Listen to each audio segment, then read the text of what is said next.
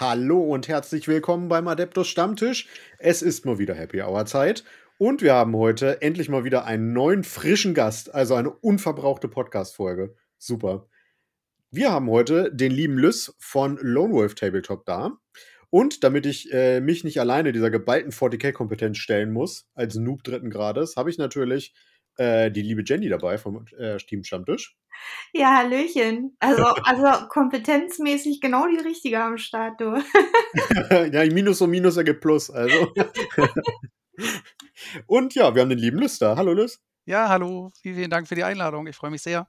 Ja, danke, dass du hier bist. Tatsächlich war das ja schon ein bisschen vor, früher geplant, dass du mal hier äh, zu Gast sein solltest, aber da ist bei mir irgendwie zeitlich auch alles durcheinander gekommen, weil wir eigentlich über Herford quatschen wollten. Genau, damals, als äh, wir gegeneinander gespielt haben. ne, da hast du gegen Patrick gespielt. Genau. Ach, gegen Patrick, stimmt, ja, schön. Genau, und der, äh, der möchte immer noch ne, ein Revival gegen dich haben, weil äh, der schläft, äh, verarbeitet das noch, dass er verloren ja. hat. Ja, also er schläft schlecht, ja. Das tut mir ja, sehr leid. Ja, wirklich. Der weint sich insgeheim eigentlich auch immer in den Schlaf. das tut mir sehr leid, das war nicht meine Absicht. mm. Oh, jetzt habe ich die Flasche aufgemacht hier. Jetzt ist mir die fast über, über den Pulli gelaufen, über das T-Shirt. Ähm, ja, apropos Flasche. Ähm, was trinken wir denn? Fangen wir mal mit dem Gast an. Lys, was hast du dabei für uns heute? Ich habe tatsächlich äh, Wasser heute dabei. Oha. ja, ich wurde ins Schlafzimmer verbannt, weil Frau hier unten weiter Netflixen will. Ja. Und ähm, das ist das, was ich in unmittelbarer Reichweite hatte. Und dann habe ich mich mit Wasser zufrieden gegeben. Eine gute Bismarck-Quelle, Spoiler-Alarm, oder? Die Bismarck-Quelle?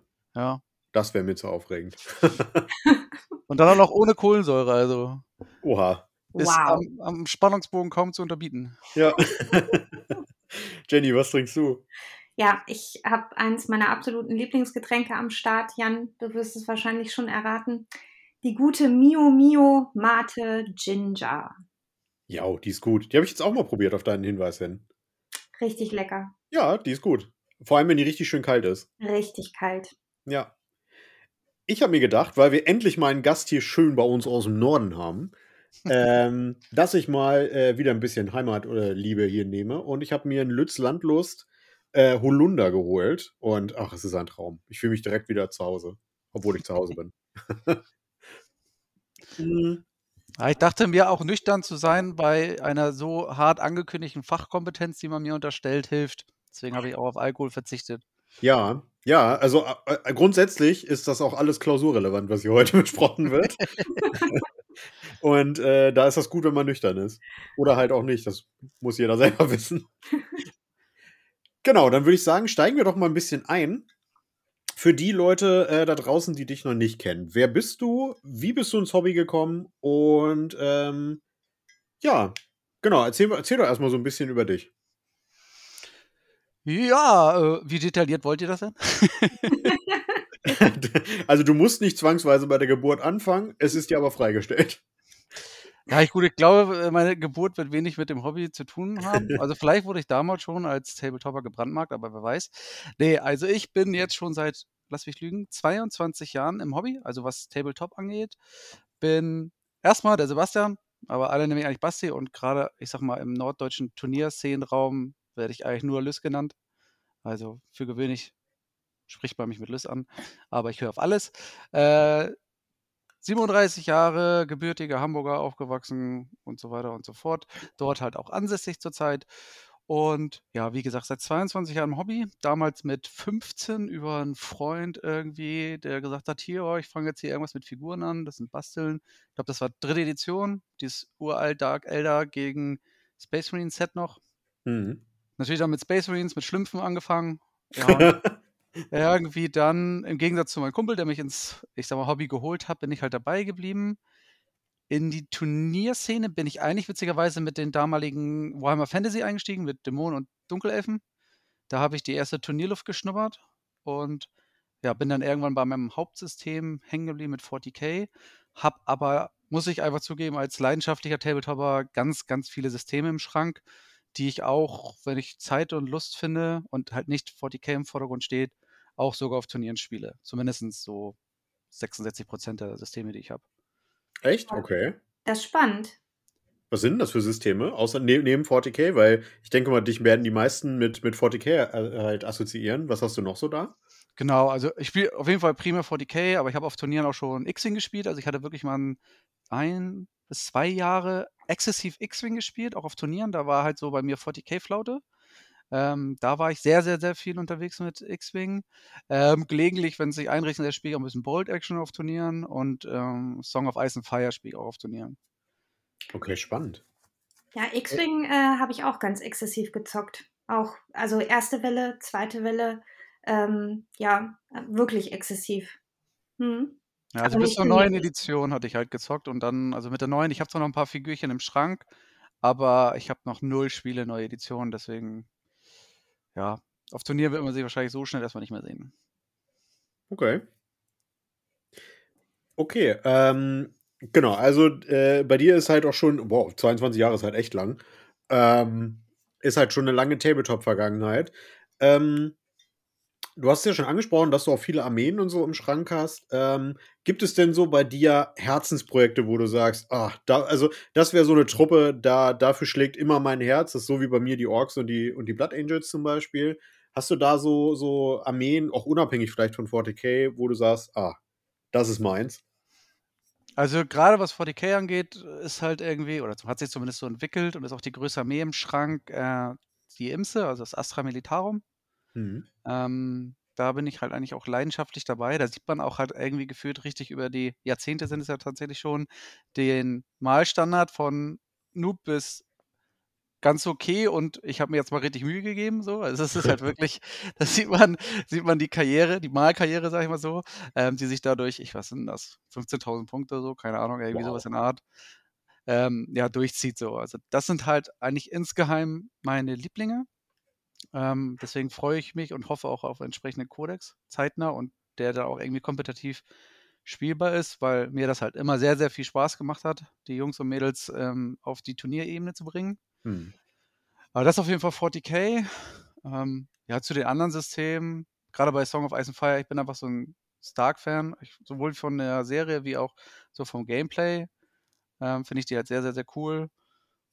Ja, so das. Und ansonsten bin ich halt relativ flexibel. Also als Turnierspieler muss ich, muss ich ja leider sagen, bin ich halt auch einer, der sagt, ich nehme gerade das Stärkste und Härteste und Beste, was ich auf dem oder im Regal habe.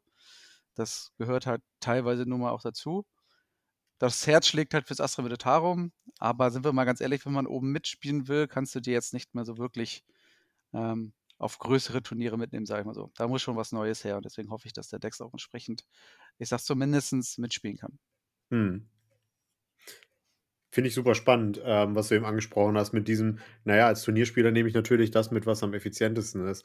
Ähm, tatsächlich wird, äh, bin ich auch so einer, ich ertappe mich auch, dass ich, wenn ich eine neue Armee zum Beispiel auch einkaufe, dass ich einfach gucke, okay, was wird denn gerade vermehrt gespielt? Dann kaufe ich gezielt das erstmal ein und alles weitere kann dann irgendwann folgen. Ähm, und ähm, wie, wie entscheidest du denn immer, welche äh, Fraktionen du, du spielst? Wenn mal angenommen, du meldest dich jetzt auf, auf ein Turnier an und meistens in der Meta gibt es ja so zwei, drei, vier Armeen, die aktuell ganz gut sind. Wie, wie entscheidest du dich da? Nimmst du einfach stumpf die Armee, die, die von der Siegrate her am höchsten ist, oder hast du da immer so deine gewissen Präferenzen? Hm, also es, es kommt halt darauf an. Also ich habe ja nicht tatsächlich nicht alle Armeen im Schrank, auch wenn das irgendwie so ein Lebensstil ist mhm. als Hobbyist. Ähm, ich gucke halt wirklich gerade nach, ich sag mal, Recherche und Ergebnissen und allgemeine Aufstellung so, was habe ich, äh, welche Fraktionen sind momentan die, die ich theoretisch am effektivsten aufs Turnier spielen kann. Dann gucke ich, welche bedarf der wenigsten Ergänzung, also es liegt halt auf, also was auch mit Bezug auf, wie viel Figuren muss ich haben, so. Oder was brauche ich noch, um die so effizient wie möglich zu machen oder halt auf das aktuelle Meta anzupassen. Und dann berücksichtige ich natürlich, worauf ich mehr Bock habe. Das mhm. beste Beispiel ist jetzt zum Beispiel, dass ich Soros gespielt habe auf dem Preparations 9 in Hamburg, Baltica Preparations 9 in Hamburg. Mhm. Ich habe vorher drei, vier Turniere lang Thousand Suns gespielt. Auch sehr erfolgreich. Unter anderem auch halt in Herford. Ja. Und ähm, war nicht super erfahren mit denen. Ähm, hatte eine gute Winrate, sag ich mal so. Ähm, kannte die in Anführungszeichen dafür, dass ich halt nur, ich sag mal, 15 Spiele gespielt habe, in- und auswendig und wusste halt, was ich mit ihr machen kann. Ähm, und ich wusste halt auch, dass sie jetzt nicht Meta ist, aber sie kann halt fast überall gut mitspielen. Also das sind ja nicht unbedingt hohe Siege, aber sie können da gut mitspielen. Jan Vajovis von Ground Zero Kill, der beweist das ja immer wieder, dass er mit seinen 1000 Suns eigentlich fast alles bespielen kann.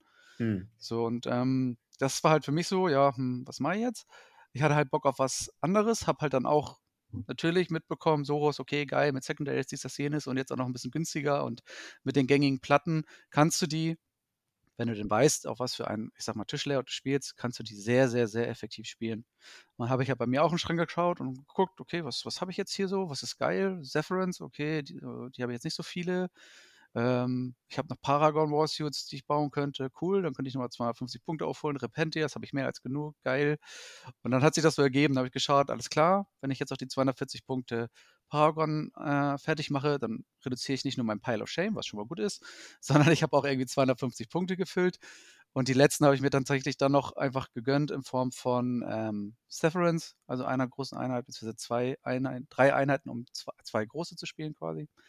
Und die paar Boxen habe ich dann innerhalb von eineinhalb Wochen nochmal fertig geprügelt.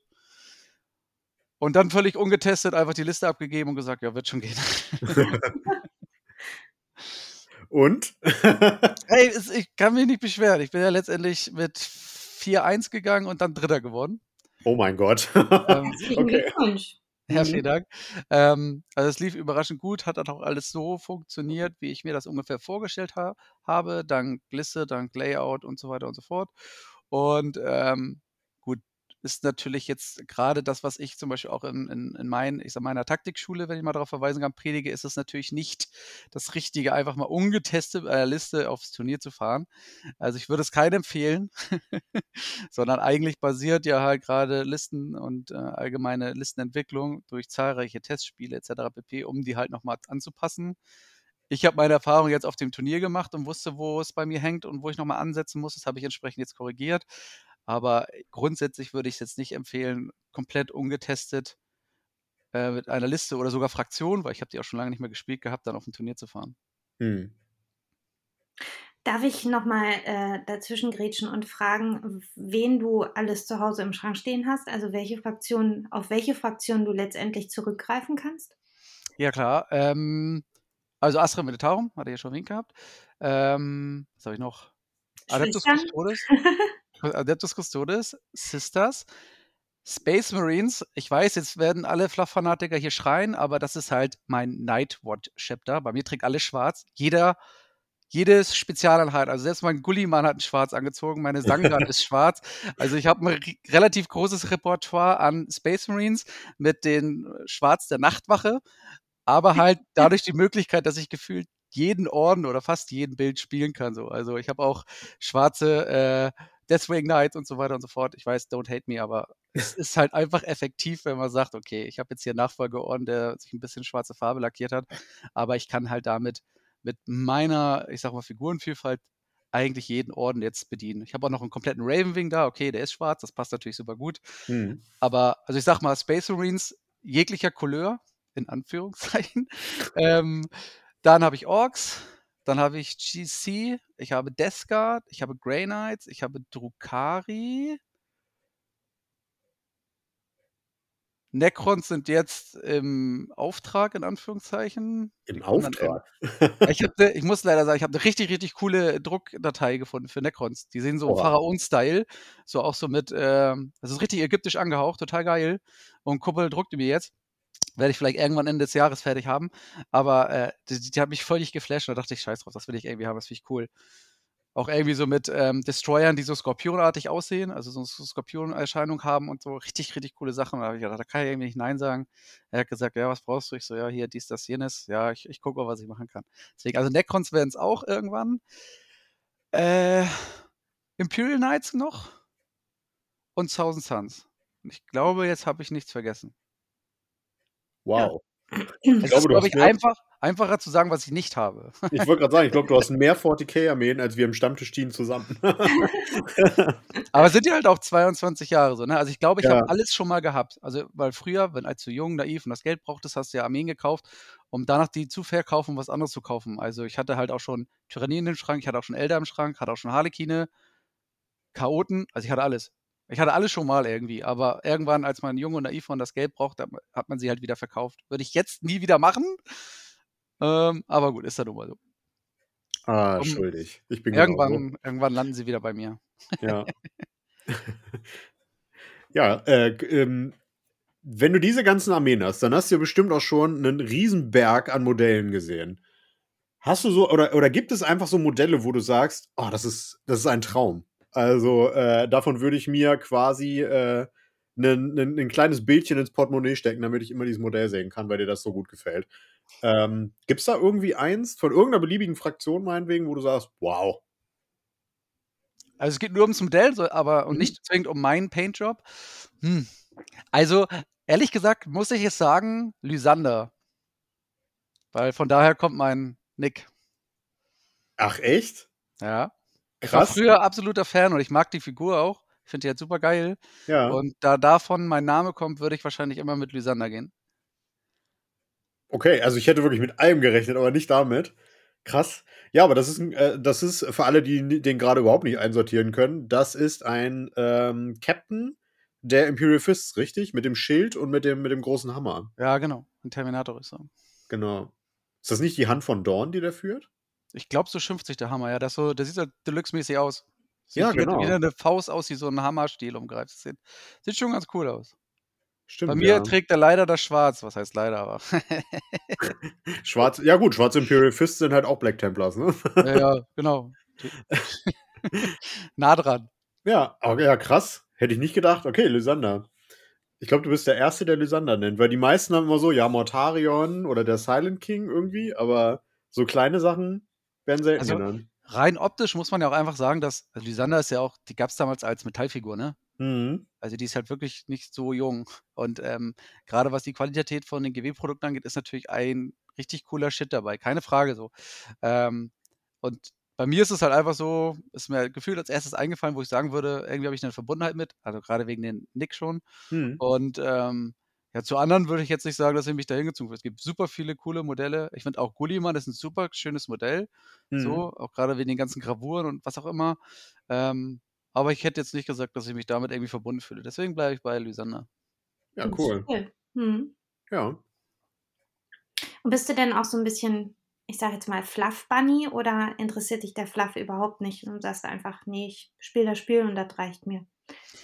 Also jein, ich glaube, ich weiß weniger Fluff, als ich gerne wissen würde. Ich habe mir das meiste halt so durchlesen. Also gerade in, auch in meiner Jugend oder auch in der Studienzeit konnte ich halt viel, viel Bücher lesen. Neben Gaunt's Ghost halt die ganzen Space Marine Battles und Horse Heresy.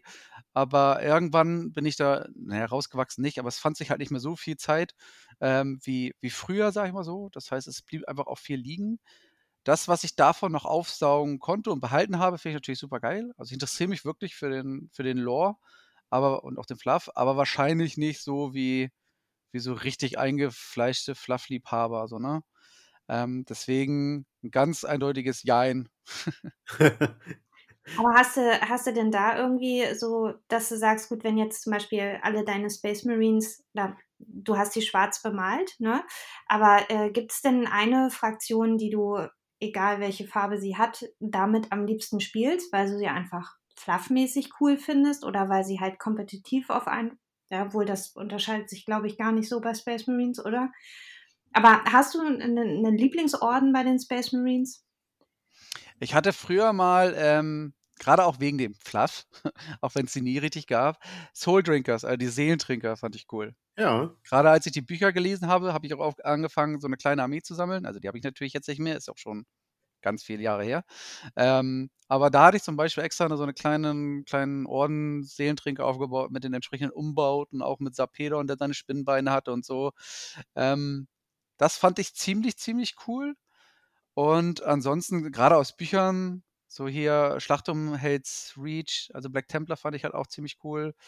Gut, die sind natürlich sehr dankbar, weil sie sich mit ihrem Schwarz sehr gut bei mir integrieren. Mhm.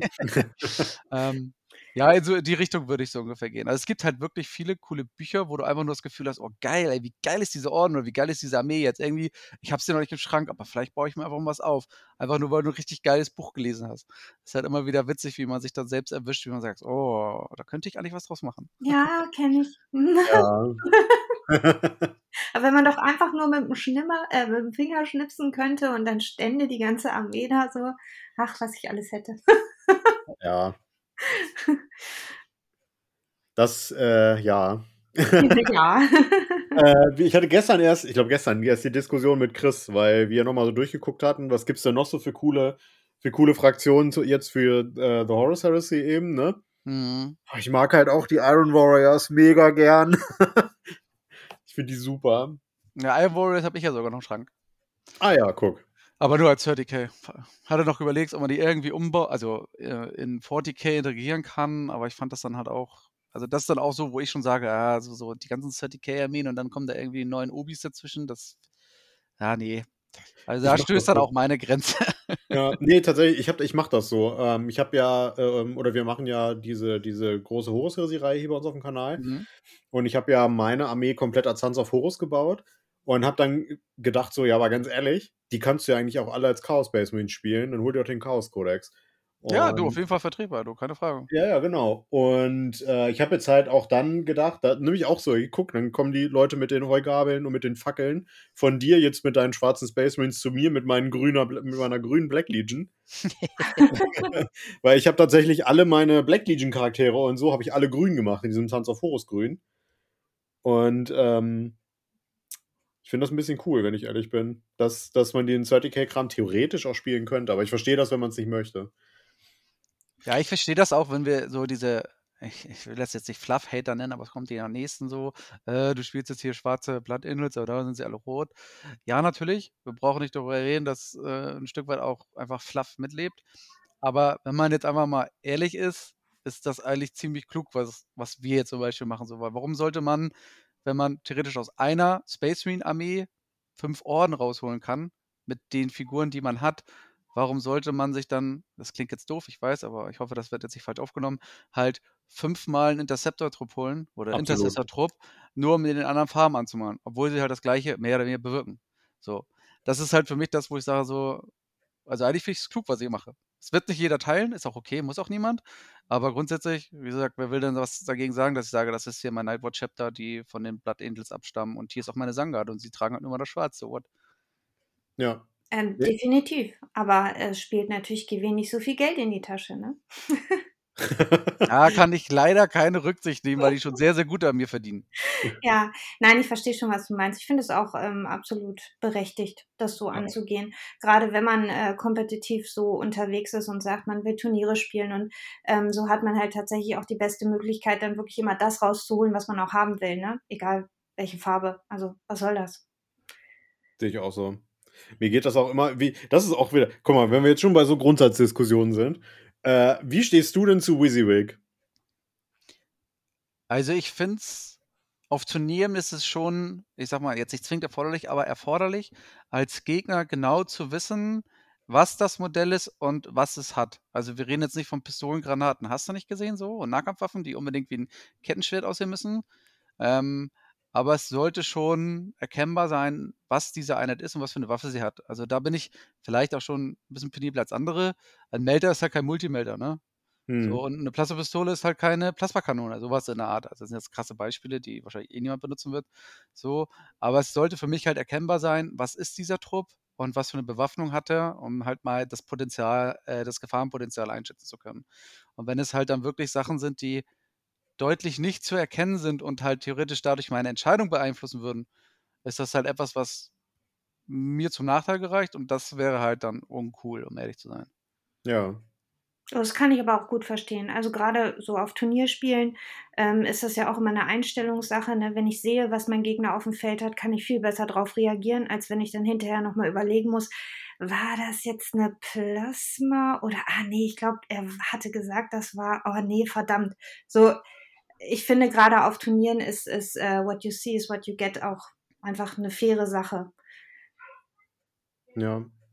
Es gibt ja, ja auch coole Umbauten oder Alternativmodelle so, ne? Auch letztens auf dem Turnier hat jemand seine Titans als dieser Morgas gespielt von den Os Osiach Bone Reapers so, ne? Mhm. Die auch ganz oft als Dämonenprinz und so weiter. Das ist auch alles schön und gut so. Wenn du davon zwei drauf hast und das, das sind halt einfach Zitanfragmente, dann sage ich, ja geil, finde ich, sieht cool aus, passt auch alles, ist gar keine Frage, vor allen Dingen, weil ja auch ein Zetan-Fragment irgendwie keine besondere Bewaffnung hat, sondern einfach, das ist da so, ne? Und ja. macht seine Zaubertricks. So. Und alles andere, da, da muss man halt so überlegen, wenn ich jetzt so, bestes Beispiel, pff, nehmen wir einfach mal ein, ein was? Telefon. äh, nehmen wir einfach mal irgendwie einen Predator so. Der hat halt dann irgendwie Seitenkuppeln, das sind, da sind schwere Bolter drauf, oben ist Maschinenkanone. Sagt aber, das sind halt alles Laserkanonen. So. Ja. Und wenn ich das im Spiel einfach vergesse und das Gefahrenpotenzial für meine Panzer oder was auch immer halt dadurch gering einschätze und halt rauslaufe, weil ich erwarte, dass die schweren Bolter und die Maschinenkanonen nicht allzu viel machen, mir über drei Laserkanonen um die Ohren fliegen, dann ist das halt ziemlich uncool. So. Also das ist jetzt das beste Beispiel, um zu verdeutlichen, wo what you see is what you get anfängt und aufhört vielleicht. Hm. Finde ich spannend tatsächlich, weil ähm, ich bin ja auch Teil der Orga bei uns auf dem Turnier. Ähm, und wir diskutieren auch mal so ein bisschen drüber. Also, wie stehst du denn dazu zum Beispiel, wenn ich, also ich bin so jemand, ich bin auch nicht so hundertprozentig what you see is what you get immer. Ich mache es dann aber so, dass ich meinem Gegner quasi in der Hinsicht helfe, dass ich die Trupps, die gleich sind, in der Regel auch gleich ausrüste. Das heißt, wenn ich jetzt zum Beispiel, was weiß ich, äh, zehn, äh, oder sagen wir mal, ich würde Space Marine spielen und ich habe dreimal zehn Intercessors mit, dann würde ich die alle gleich ausrüsten. Selbst wenn die, was weiß ich, den Sturmbolter in der Hand haben. Ne, das ist ein Scheißbeispiel, weil die sehen sowieso alle gleich aus. ähm, nehmen wir mal, ja genau, ich habe sie gerade vor mir stehen für, für Kill Team. Sagen wir mal, ich würde Atmech spielen und ich habe drei Einheiten Skitarii ähm, und die sind beliebig gemischt. Dann würde ich die einfach alle gleich ausrüsten. Wäre das für dich in Ordnung, wenn man von vornherein sagt, okay, die haben einfach alle die Standardbewaffnung? Ich glaube, das finde ich okay. Aber das macht es für mich halt einfach, also ich, wie gesagt, ich bin ja auch nicht so der richtig harte Fanatiker, was das angeht. Mhm. Und ich glaube, wenn, wenn man solche Sachen einfach lösen kann, gehe ich damit konform so, ne? Ja. Also gerade wenn die so bunt gemixt sind und du mir von vornherein sagst, was auf die haben alle die gleiche Waffen, dann werde ich vielleicht immer noch mal fragen, was für eine Waffe hatten die jetzt? So, aber das ist ja auch okay. Ja. Aber wenn es halt einfach kein, es, es, es gibt sich dafür kein, äh, kein Diskussionsbedarf. Wenn du verstehst, was ich meine. So, wenn du ja. von vornherein sagst, die haben alle die gleiche Waffe, dann brauche ich nicht irgendwie nachfragen, was hatten die nochmal, was hatten die nochmal, aber hattest du nicht gesagt, die hatten eine andere Waffe? Nee, du hast von vornherein gesagt, die haben alle die gleiche Waffe, das ist okay. Ähm, höchstens frage ich nochmal nach, was es ist. Ja. Ähm, und dann, dann ist gut. Also bei dem Beispiel würde ich jetzt zum Beispiel null an die Decke gehen.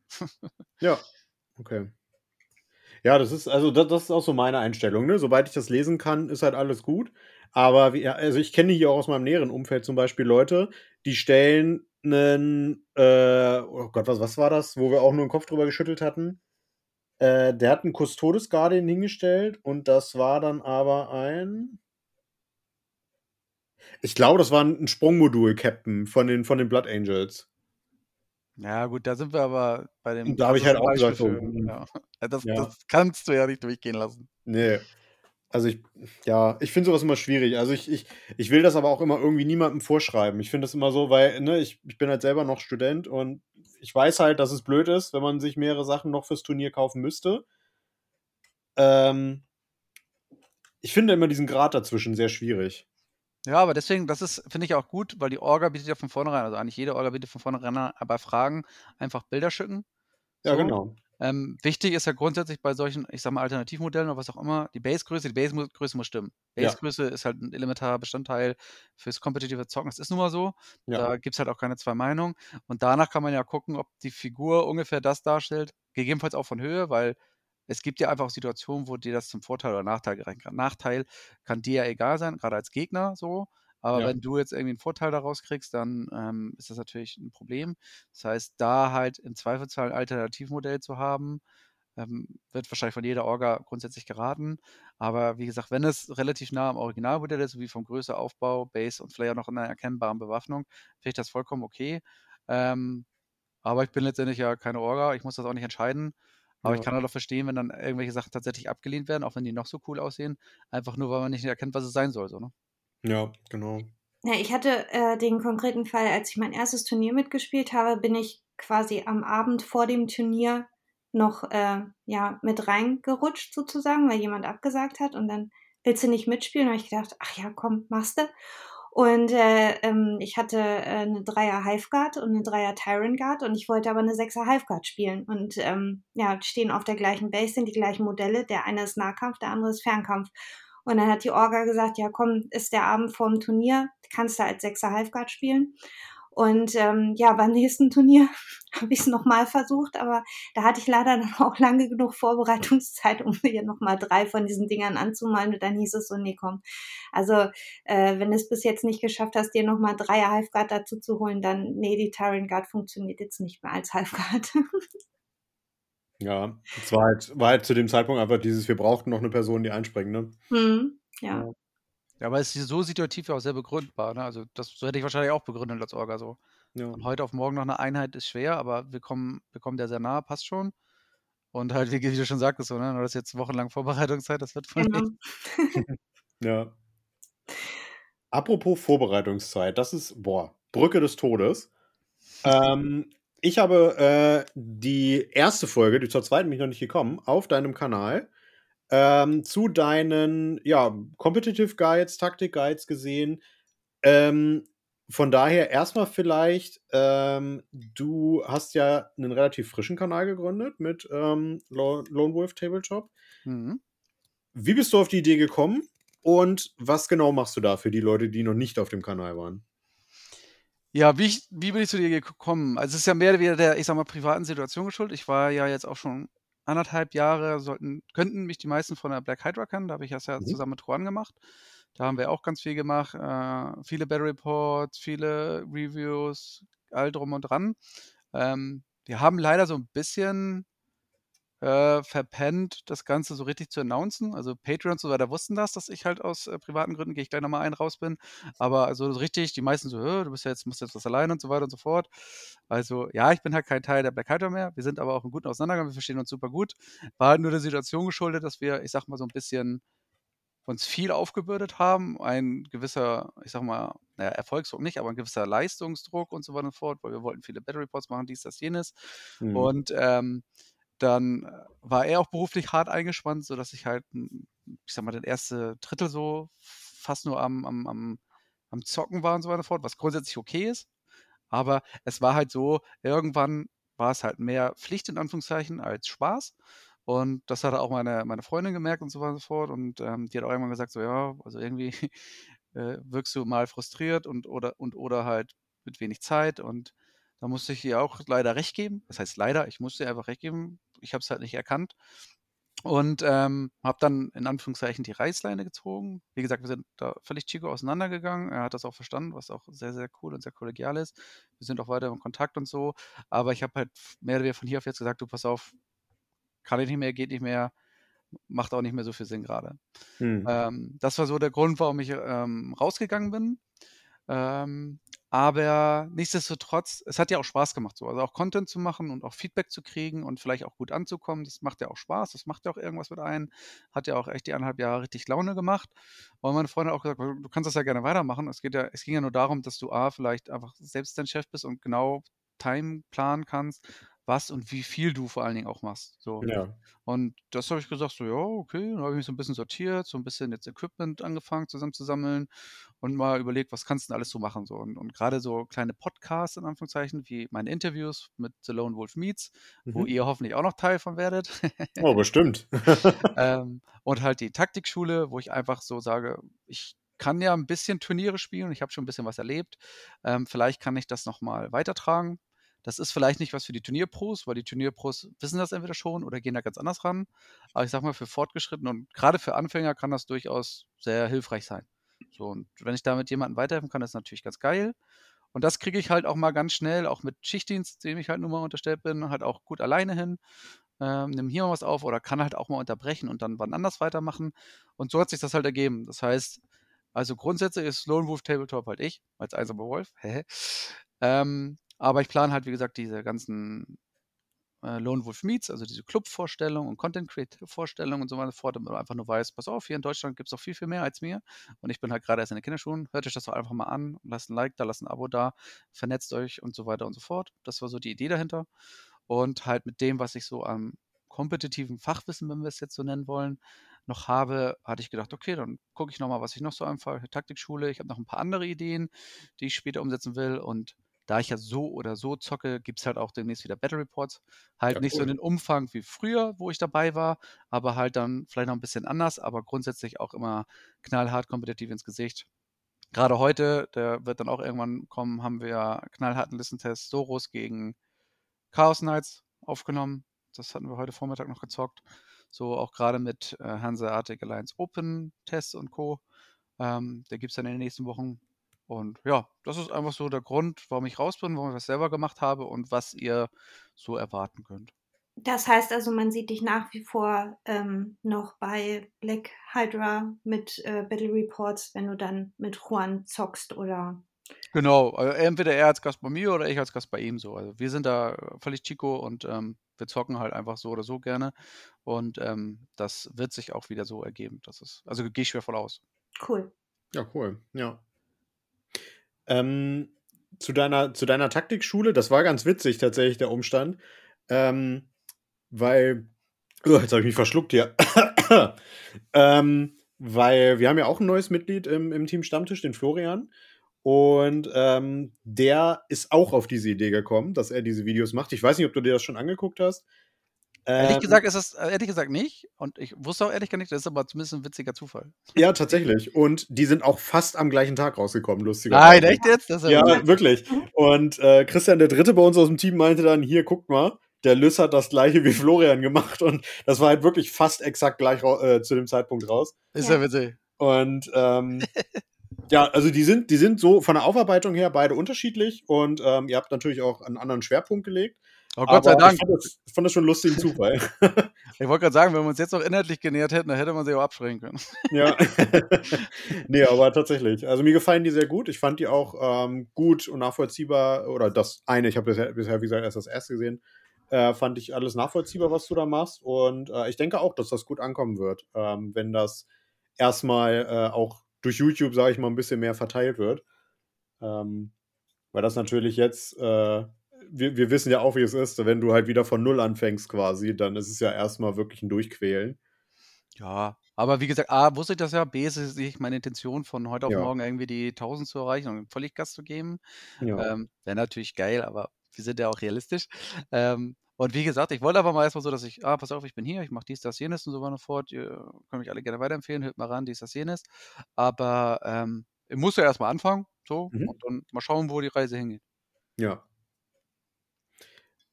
ähm,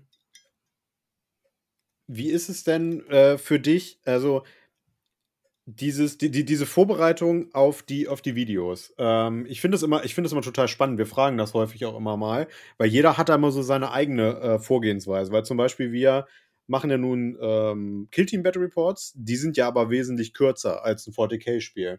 Wenn mhm. du, wenn, wenn, wenn du, beziehungsweise du und deine Gäste da euch, wenn ihr euch an den Tisch stellt und da so ein, so ein 40k Battle Report aufnehmen wollt, habt ihr da einen bestimmten Ablauf, wie ihr sowas macht? Oder ähm, lasst ihr das immer so alles auf euch zukommen und dann am Ende wird halt auf, auf also es wird halt Start und Stopp gedrückt quasi und dann wird es geschnitten? Oder habt ihr da wirklich so, so einen Ritus, dass ihr sagt, okay, zuerst das, dann das, dann das, dann das, dann machen wir das so? Oder wie läuft das da? Ja, also ein Stück weit roten Faden habe ich schon. Ähm, also grundsätzlich machen wir erstmal off-cam einmal die Armee vorstellen, damit jeder weiß, was welche Einheit kann. Einfach nur, mhm. damit wir jetzt gegenüber wissen, okay, pass auf, alles klar, alles klar, alles klar. So, ich ähm, fotografiere dann jetzt, also das ist zumindest die Idee dahinter und das seht ihr hoffentlich auch demnächst auf den Battle Reports, immer die Einheiten einmal ab und spiele sie dann halt im Rahmen der Armeevorstellung ein. Also Mhm. normalerweise sagen wir, pass auf, hier hätte sich, also klar, Einleitung, ich habe heute den und den dabei, heute wird das und das gespielt. Dann darf mein Gast seine Armee vorstellen. Da ist halt die Idee dahinter, dass ich vorher die Fotos gemacht habe, sodass Einheit für Einheit eingeblendet werden kann. Und dann bin ich halt dran und gleiches Spiel. So, und dann ist halt eigentlich immer so Schnitt, alles klar, jeder weiß, welche, wer da ist und welche Armeen gespielt werden. Ähm, und dann machen wir eigentlich immer Off-Cam den ganzen Roll-Off für Missionen, Secondaries, ähm, Aufbau und sehen uns dann erst an der Platte wieder. Und dann gehe ich halt einmal über die Aufstellung, Secondaries. Ja, und dann, wie gesagt, mit Ausnahme von jetzt wirklich wichtigen Command-Phase-Sachen, sieht man sich danach eigentlich erst am Ende der Movement Phase wieder. Und dann wird einmal kurz quasi umrissen, was hier wie passiert ist. Und ja, dann gehen wir Zielphase, Schussphase, Nahkampfphase. Und dann mhm. End of Turn Scoring quasi. Ja. Und das halt einmal mehr wieder durch. Das wird halt dann immer so pausiert. Also viel schneiden muss ich halt nicht so durch regelmäßige Pausen und so. Ja, und am Anschluss halt einfach nochmal Endscoring, Fazit und Shoutouts, was auch immer. Mhm. Das ist so der grobe, grobe, grobe rote Faden, den ich auch von Black Hider noch hatte und ich lief damit immer gut. Ist jetzt nichts Extravagantes, aber ich glaube, es tut auch nicht so schlecht, ist einfach zu halten. Weil, sind wir mal ganz ehrlich, so 66 Prozent hören wahrscheinlich beim Malen einfach nur zu. und, und das ist eine traurige Wahrheit, ja. Und, und schielen da nochmal rauf. Also ich kenne mich ja auch, ich mache das ja auch so. Ich höre mir Battle Reports an und schiele mal, wenn es irgendwie gerade wichtig klingt, so rauf. Ähm, deswegen, ich glaube, gerade so zusammenfassende Sachen und ein paar wichtige Sachen und dann ist gut. Hm. Muss ja auch kein drei Stunden Battle Report werden. So Livestreams sind ja drei, dreieinhalb Stunden so. Da, da bleiben ja manche gar nicht dran oder sind nicht aufmerksam genug. Und wenn du so anderthalb Stunden zusammenkriegst, bist du eigentlich immer ganz gut dabei, finde ich. Ja, ich finde diese, diese, ähm, das, was du gerade gesagt hast, finde ich furchtbar interessant, weil ich bin zum Beispiel ein Typ, ich gucke einen Battle Report auf dem Fernseher. Ich gucke Echt? einen Battle Report. Ich male okay. da nebenbei nicht. Ich mache da nicht meine Hausarbeit äh, oder irgendwelche anderen Sachen. Ich sitze wie bei einem ähm, bei einem Film oder bei einer Show oder bei einer Serie vor dem Fernseher und gucke mir das von A bis Z an. Und ähm, deswegen ist es für mich ganz wichtig, ähm, dass da eine Struktur drin ist, ähm, dass das nicht langweilig ist, weil sonst ähm, habe ich auch keinen Bock mir das anzugucken, dann mache ich das auch aus. und ähm, da das bei mir so ist und bei Robin ist das so ähnlich, deswegen legen wir halt bei unseren äh, Battle Reports, zumal Kill-Team natürlich auch viel, viel einfacher ist als 40k. Das will ich jetzt gar nicht irgendwie miteinander vergleichen. Aber wir legen halt Wert darauf, dass man sich das wirklich anguckt und nicht nur hört. Und äh, das sind halt zwei völlig unterschiedliche Ansprüche, denen man irgendwie äh, gerecht werden kann, will oder möchte. Und ähm, deswegen, also ich, ich ähm, ja, ich kann das immer gar nicht verstehen, wenn Leute sagen, sie hören das neben oder sie, sie hören sich das beim Malen an und schielen immer so rüber. Das, äh, das ist doch ein Spektakel. Also ich meine, das ist doch wie ein, wie ein, wie ein Fußballspiel oder, oder keine Ahnung was. Das ist doch ein Wettkampf. Das muss man sich doch angucken. Da muss man doch sehen, was passiert. Man muss doch nachvollziehen können, was ist da gemacht worden, wie, wie sind die Würfel gefallen. Wobei man natürlich viele Würfelergebnisse auch einfach off-cam machen kann, weil es dann bei vielen Würfeln uninteressant ist. Aber trotzdem, das ist doch, ich finde es cool. Also ich würde es gar nicht anders machen. Das ist Unterhaltung, so ein 40k-Spiel. Also, ich finde deine, deine Aussage sehr, sehr löblich, weil ich kenne kaum einen, der das jetzt mal so offen ausgesprochen hat. Weil ich halt wirklich, da nehme ich mich ja nicht aus. Die meisten hören, sehen, verstehen so und machen halt dabei ihren Shit und das ist meistens basteln oder malen. Deswegen ist es auch faszinierend mal zu hören, dass es halt wirklich jetzt so offensiv Leute gibt, die sich das einfach nur mal gönnen. Ich muss ganz ehrlich sagen, das habe ich im aller, aller, aller seltensten Fällen mal gemacht. Also wirklich, wenn, dann nur, wenn gerade irgendwas Neues rausgekommen ist und ich unbedingt dabei bleiben will, um zu erkennen und zu verstehen, was die Fraktion kann. Denn so, wie ich es jetzt mache, quasi, halte ich mich meta aktuell. Das heißt, ähm, es geht mir gerade gar nicht darum, wie, wie cool die Armeen aussehen, auch wenn das alles sehr, sehr löblich ist und ich das super cool finde und Hut ab für die, die viel besser machen können als ich. Natürlich sieht es auf der Platte geil aus, aber das, was für mich rausnehme, ist, was kann die Fraktion gerade? Was, was kann das? Ähm, weil ich kann nicht immer und überall jede neue Fraktion kennen. Und zum Beispiel mit Chaos Visions habe ich noch gar nicht so richtig beschäftigt. Da eigne ich mir jetzt das meiste über Battle Reports an und höre dann immerhin, wenn es für mich gerade wichtig erscheint. Hm. So, und ich, das ist halt jetzt aus Sicht eines, ich sage jetzt mal, kompetitiven Spieler, ich muss jetzt nur das mitnehmen aus diesem Battle Report, was für mich wichtig scheint. Und dann kann ich halt auch mal bei drei Stunden oder vier Stunden malen, halt zwei, drei Battle Reports mit der jeweiligen Fraktion raushören oder nochmal ein Codex Review oder was auch immer. Ähm, und habe dann immer das spitze Ohr, wenn es interessant wird. Und den Rest kann ich mich dann auf das konzentrieren, weil ich muss ja auch meine Armee voranbringen und so weiter und so fort. Ähm, das klingt jetzt ein bisschen doof, aber dann denke ich immer so, wenn ich jetzt zweieinhalb Stunden oder zwei Stunden vom Fernseher sitze und Battle Report angucke und nichts dabei mache, fühle ich mich irgendwie unproduktiv.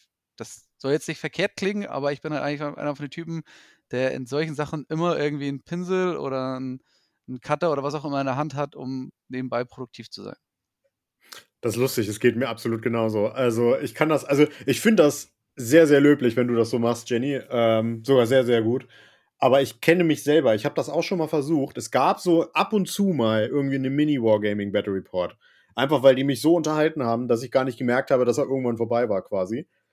Ähm, aber tatsächlich geht es mir auch so, dass ich, wenn ich erstmal da sitze und den gucke, dann denke, ach, weißt du was, ah, ich kann es auch nebenbei malen. Oder ach guck, du hast doch hier noch deine Einheit XY, komm, dann bastel die nebenbei vor, äh, zu Ende oder irgendwie so. Ähm, das ist, aber das ist für mich einfach tatsächlich Teil des Hobbys. Also du, du beschäftigst dich äh, mit dem Hobby, während du das Hobby machst. So dieses, das ist ja auch der, der Hashtag von den Paintomancies, Hobby why your Hobby. Und ich finde, das passt da ganz gut. Ähm, trotzdem, und das, das, das, das sehe ich halt genauso wie du, äh, äh Liz, mich würde einfach mal die Dunkelziffer äh, äh, interessieren, quasi, wie viele Leute sich den aktiv anschauen, wie du, Jenny, oder äh, die solche in Anführungsstrichen Banausen sind wie, wie wir, äh, die sich das nebenbei angucken. Ähm, da würde ich mich, also das, das wäre cool, wenn es da irgendwie so eine Statistik bei YouTube gäbe, weil sind wir ehrlich, es gibt bei YouTube echt für jeden Scheiß Statistiken. Ja. Ähm, aber das halt nicht. Da, das fände ich halt mal unfassbar spannend. Ich glaube, das macht auch so ein bisschen den Unterschied aus, ähm, was, was erhoffe ich mir davon oder was, was will ich dadurch erreichen. Ne? Wenn ich jetzt, ähm, so wie Liz gesagt hat, äh, hart kompetitiv unterwegs bin und mir einfach nur alles möglich Wissenswerte über eine bestimmte Fraktion raussaugen möchte, ne? wie, wie kann ich die spielen, was hat die für, für äh, Movements, Acts, Facts oder wie auch immer, ne? Wie sieht das auf der Platte aus? Wie stellt sich das dar? Dann natürlich kann ich das dann nebenbei einfach nur hören und irgendwas basteln oder malen. Aber für mich ist das eine Form der Unterhaltung. Ne? Also ich, mhm. ich äh, der einzige Benefit, den ich mir daraus ziehe, ist unterhalten zu werden. Ja.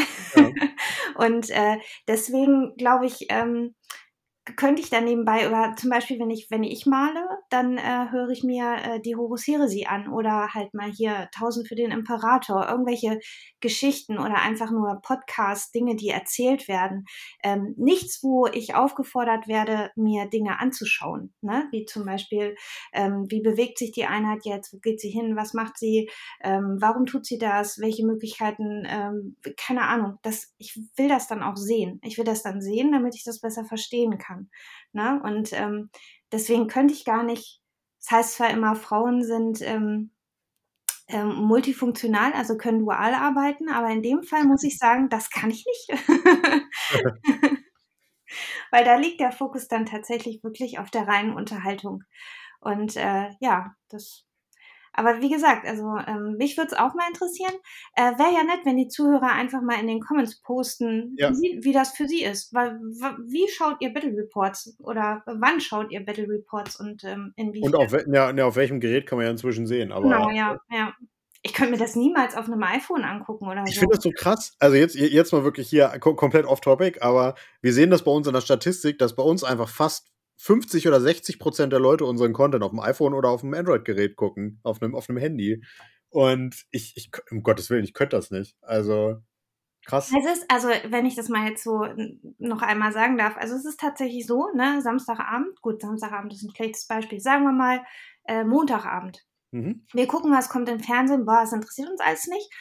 YouTube. So, dann was hat Black Hydra Neues, was hat Imotech Neues, was hat Daka Daka Neues, was hat äh, Play on Tabletop Neues? Und dann ähm, gucken wir, welche Armeen spielen da, ist, sind die für uns interessant, sind es Armeen, die wir selber spielen oder einfach geil finden oder wie auch immer? Und dann gucken wir uns diese ganzen Battle Reports an. Ja. Okay, Wobei Sam Samstagabend, ihr wisst es alle, der gehört einfach Imotech und Sonntagabend gehört Daka Daka. Aber die ganzen anderen Tage oder auch hier ähm, Gott, wie sie, wie sie nicht alle heißen, äh, diese ganzen Content Creator, äh, auch äh, Kings of the Hill oder keine Ahnung, alle, die so regelmäßig Battle Reports rausbringen, die man sich auch wirklich angucken kann, ne? Ähm, die, die gucken wir uns auf dem Fernseher an. Hm. Dann muss ich mich hier wohl als absolutes Negativbeispiel outen. Also ich mache es tatsächlich auch so, das klingt jetzt wirklich doof, dass ich das auf dem Handy höre, zum Beispiel hier meinen klassen, äh, äh, super krassen Hyundai i10, da schließe ich mein Handy an. Und wenn ich unterwegs bin und gerade wirklich irgendwie Input braucht zu einer Armee, weil, ähm, keine Ahnung, bestes Beispiel ist halt äh, Art of War spielt gerade so Ritas mit einer Liste, die ich eh nicht habe und so weiter und so fort, dann höre ich mir gerade so in den ersten 15 bis 20 Minuten an Armeevorstellungen und so weiter und so fort. Also dann, dann ich gucke ja nicht, weil es ja, ne, wir sind ja hier alle vorschlussmäßig, ist klar, aber ich kann es ja trotzdem anschließen und das YouTube-Gelaber mir anhören und halt die entsprechenden, äh, ja, ich sag mal, Erläuterungen dazu, was sich dabei denken und so weiter und so fort. Das heißt, ich bin wahrscheinlich einer von den wenigen, die tatsächlich nochmal äh, YouTube auf dem Handy anschmeißen, um halt einmal rauszuhören, äh, was denn die, ich sag mal, Konkurrenz macht. Ja. Finde ich sehr spannend. Ähm, tatsächlich, ich mache das auch manchmal so. Ich gucke mir das dann an, aber ich bin da genau wie du. Wahrscheinlich, ja, jetzt darf man uns beide ohrfeigen. Ähm, ich mache das auch gerne, wenn ich jetzt gerade, was weiß ich, ich, ich weiß, ich gehe im September auf Turnier XY und ich spiele die und die Armee. Was wird denn so gespielt? Dann gucke ich mir von allen möglichen Content-Creatern die Videos an, die gerade zuletzt waren. Aber die ersten 30 Minuten, wenn überhaupt. Weil ich mir dann angucke, okay, was ist in der Liste drin? Wie, wie, wie stellt die Person auf? Und was sind so die ersten Spielzüge, die der mit der macht? Geh auch bestimmt gegen bestimmte äh, äh, Matchups zum Beispiel. Und ach, ich fühle mich immer so ein bisschen schlecht, wenn man das Zeug nicht zu Ende guckt, weil ich weiß, dass es mich bei uns genauso ärgert. Aber ich bin halt auch nicht besser. Es wird mir ja auch nicht anders gehen. Und wie gesagt, auch bei der Hydra wussten wir, dass das so immer die ersten 15 Minuten sind interessant und dann haben sie wahrscheinlich nochmal nach hinten geklickt, um zu gucken, wie es ausgegangen ist. So sind wir ganz ehrlich, wir müssen ja auch mal ehrlich sein, ne? Butter bei den Fisch. So, ähm, deswegen, und ich, ich bin ja auch nicht so, dass ich behaupten kann, ähm, wie bei zum Beispiel anderen Sachen, wo ich es auch richtig cool finde, bei anderen Creatoren, die da halt noch mit Soundeffekten unterlegen und hier ein Piu Piu Piu und PPP. Das ist genau das, wo, wo ich jetzt Jenny beipflichten würde. Das muss man sich einfach angucken, weil da auch viel Mühe hintersteckt und viele Effekte. Ja. So, das ist jetzt bei mir einfach nicht der Fall. Ich bin halt, in dem Fall werde straightforward sein. Lohnt sich halt zwischenzeitlich mal reinzuschauen, um den Punktestand zu wissen, weil das ist so die Intention, die ich noch habe. Und ähm, ja, dann geht es halt einfach straightforward, kompetitives Spiel. Schaut euch an, was meine Liste kann, schaut euch an, was die anderen können. Und äh, seht einfach mal, was für Tipps und Tricks wir rausholen in-game zum Beispiel. Ja. Also ich werde jetzt nicht mehr viel mit Special Effects, geilen Soundeffekten, hast du nicht gesehen, glänzen. Sind wir mal ganz ehrlich. Vielleicht irgendwann mal, wenn ich wirklich die Muße dazu habe, zu sagen, okay, das ist irgendwie doch richtig cool. Aber erstmal nicht. Ja. Ja, das, also wir haben es am Anfang ja so gemacht tatsächlich. Also ihr, äh, ihr macht es ja auch nicht mit Soundeffekten, Jenny, aber ähm, ihr macht es ja auch mal viel mit, mit diesen aufwendigen Charts und sowas, ne, wo dann nochmal der Punktestand angezeigt wird. Genau, Scoring Boards, ja. Genau, Scoring Boards ähm, oder eben auch diese, diese Secondary Overlays und sowas, die sind ja. ja bei euch auch sehr hochwertig. Chris und ich haben damit ja auch angefangen und wir haben dann auch irgendwann gesagt, irgendwo ist dann dieser Zeit-Nutzen-Faktor auch einfach erreicht. Ne? Also wir hatten halt äh, da wirklich Effekte drin, dann bestimmte Overlays, dann mit, mit Überblendungen, mit mehreren Kameras und dann switchen die mit einer Animation und bla bla bla. Ja, aber ganz ehrlich, dadurch gucken sich das nicht mehr Leute an. und also zumindest bei unseren Videos war das nicht so. Und da haben wir dann auch immer gesagt, also jetzt müssen wir es runterfahren, weil sonst, es waren halt dann, keine Ahnung, 30 Stunden Schnitt für so ein, für so ein Killteam-Video, was halt, weiß nicht, eine Stunde, anderthalb, vielleicht mal zwei Spielstunden sind bei 40k oder jetzt eben auch für, wie gesagt, Horus Heresie werde ich ja diese Woche jetzt dann mit, mit Chris aufnehmen, den ersten Battle Report.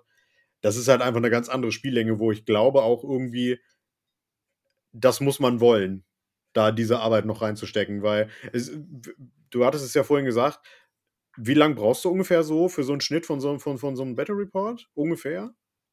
Naja, also ich gehe es ja einmal das komplette Spiel durch. Also gehen wir jetzt mal davon aus, dass wir äh, anderthalb Stunden gespielt haben. Dann höre ich mir das ja alles nochmal an, ob überhaupt was geschnitten, wer schneiden, äh, geschnitten werden muss, so rum.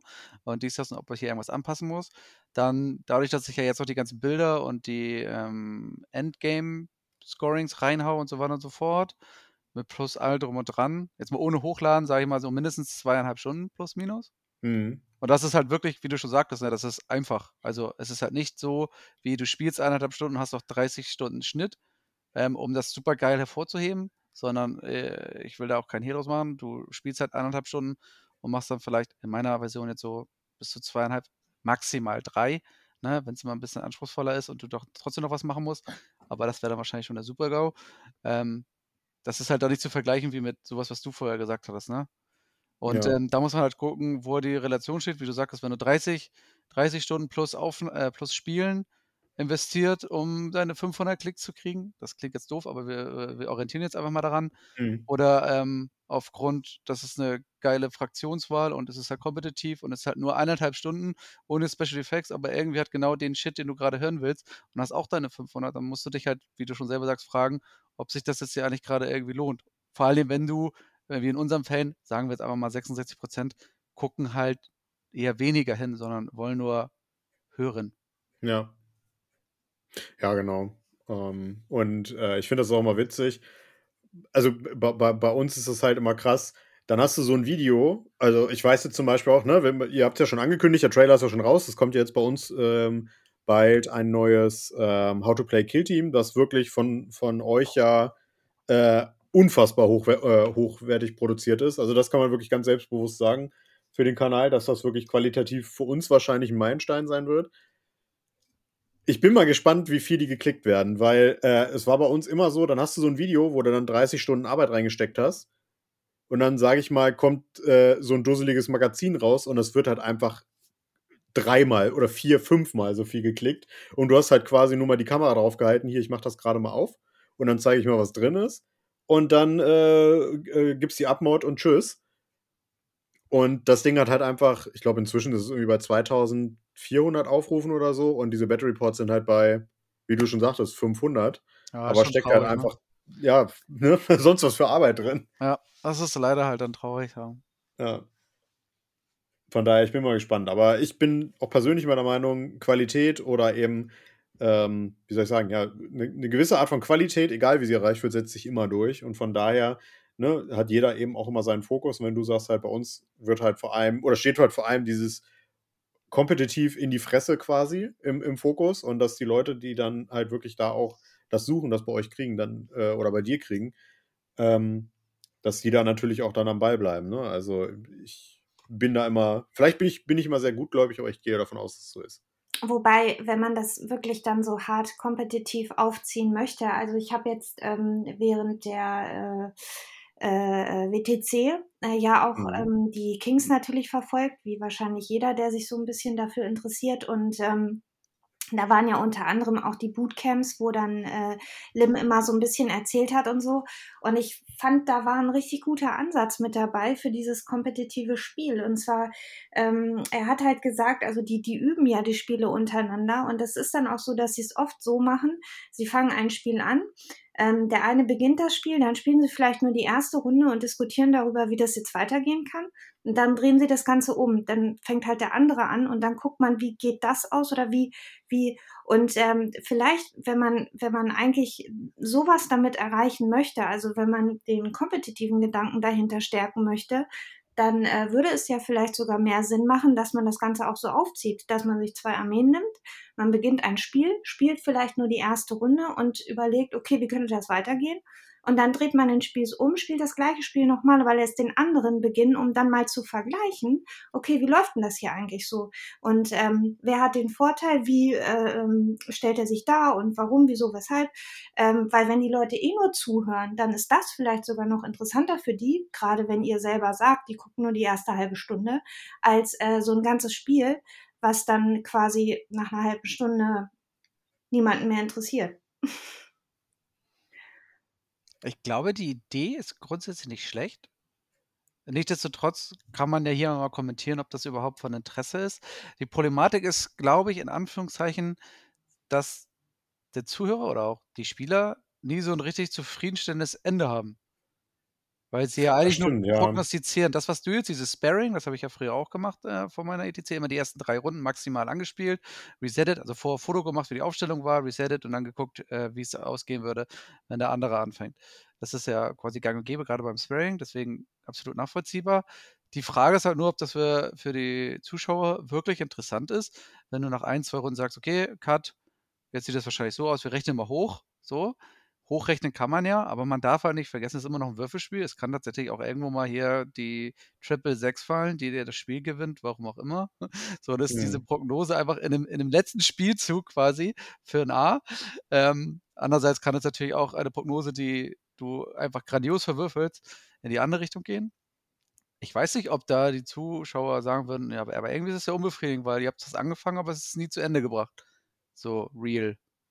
Ja. Schwierig. Also keine Ahnung, keine Ahnung. Die Kommentare können ja gerne mal äh, reinhauen, was hier so pro oder contra, wie auch immer. Ja. Gerne, gerne in Verbindung mit ich schaue zu oder ich höre nur zu. genau. Äh, also zwei Hausaufgaben. Ja. Würde mich auch durch mal interessieren. Also die Intention kann ich verstehen, Jenny, keine Frage. Habe aber halt die Befürchtung, dass es halt gefühlt uninteressant ist, weil es halt zu keinem, ich sag mal, in Anführungszeichen zufriedenstellenden Ende kommen könnte.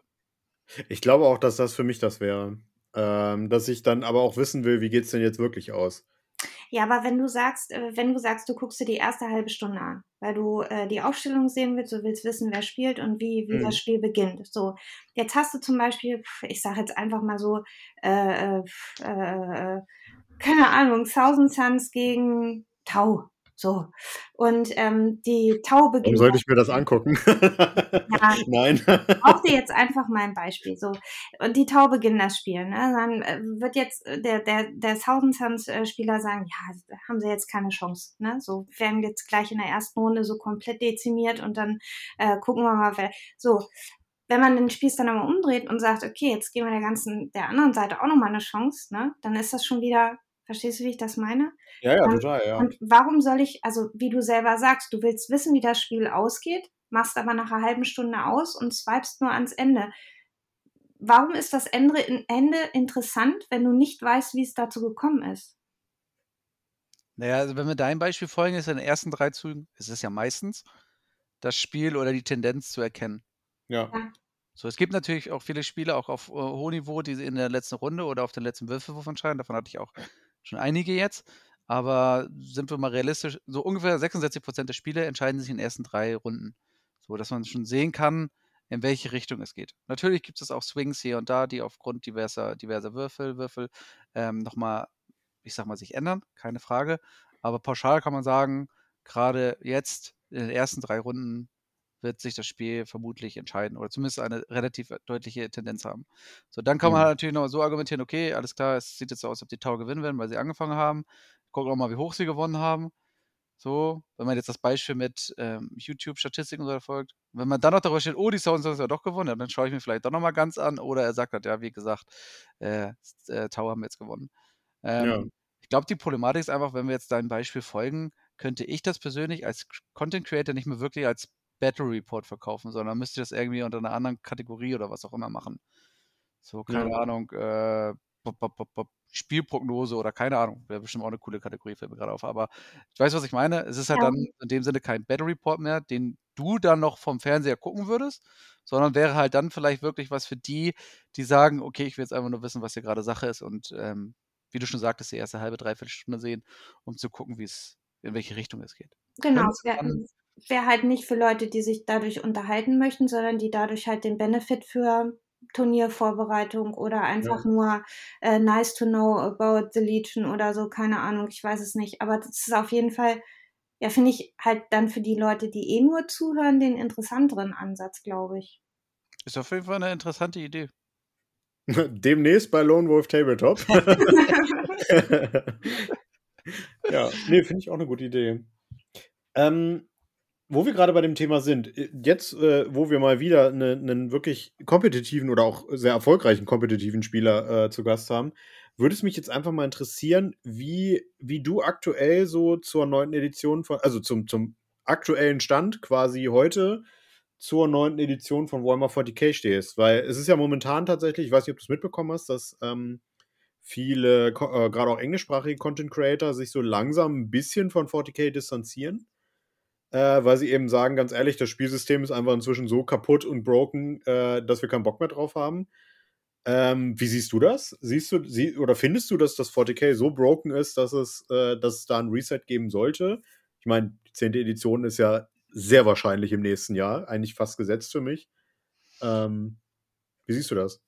Also ich muss eigentlich sagen, dass ich die neunte Edition sehr cool finde.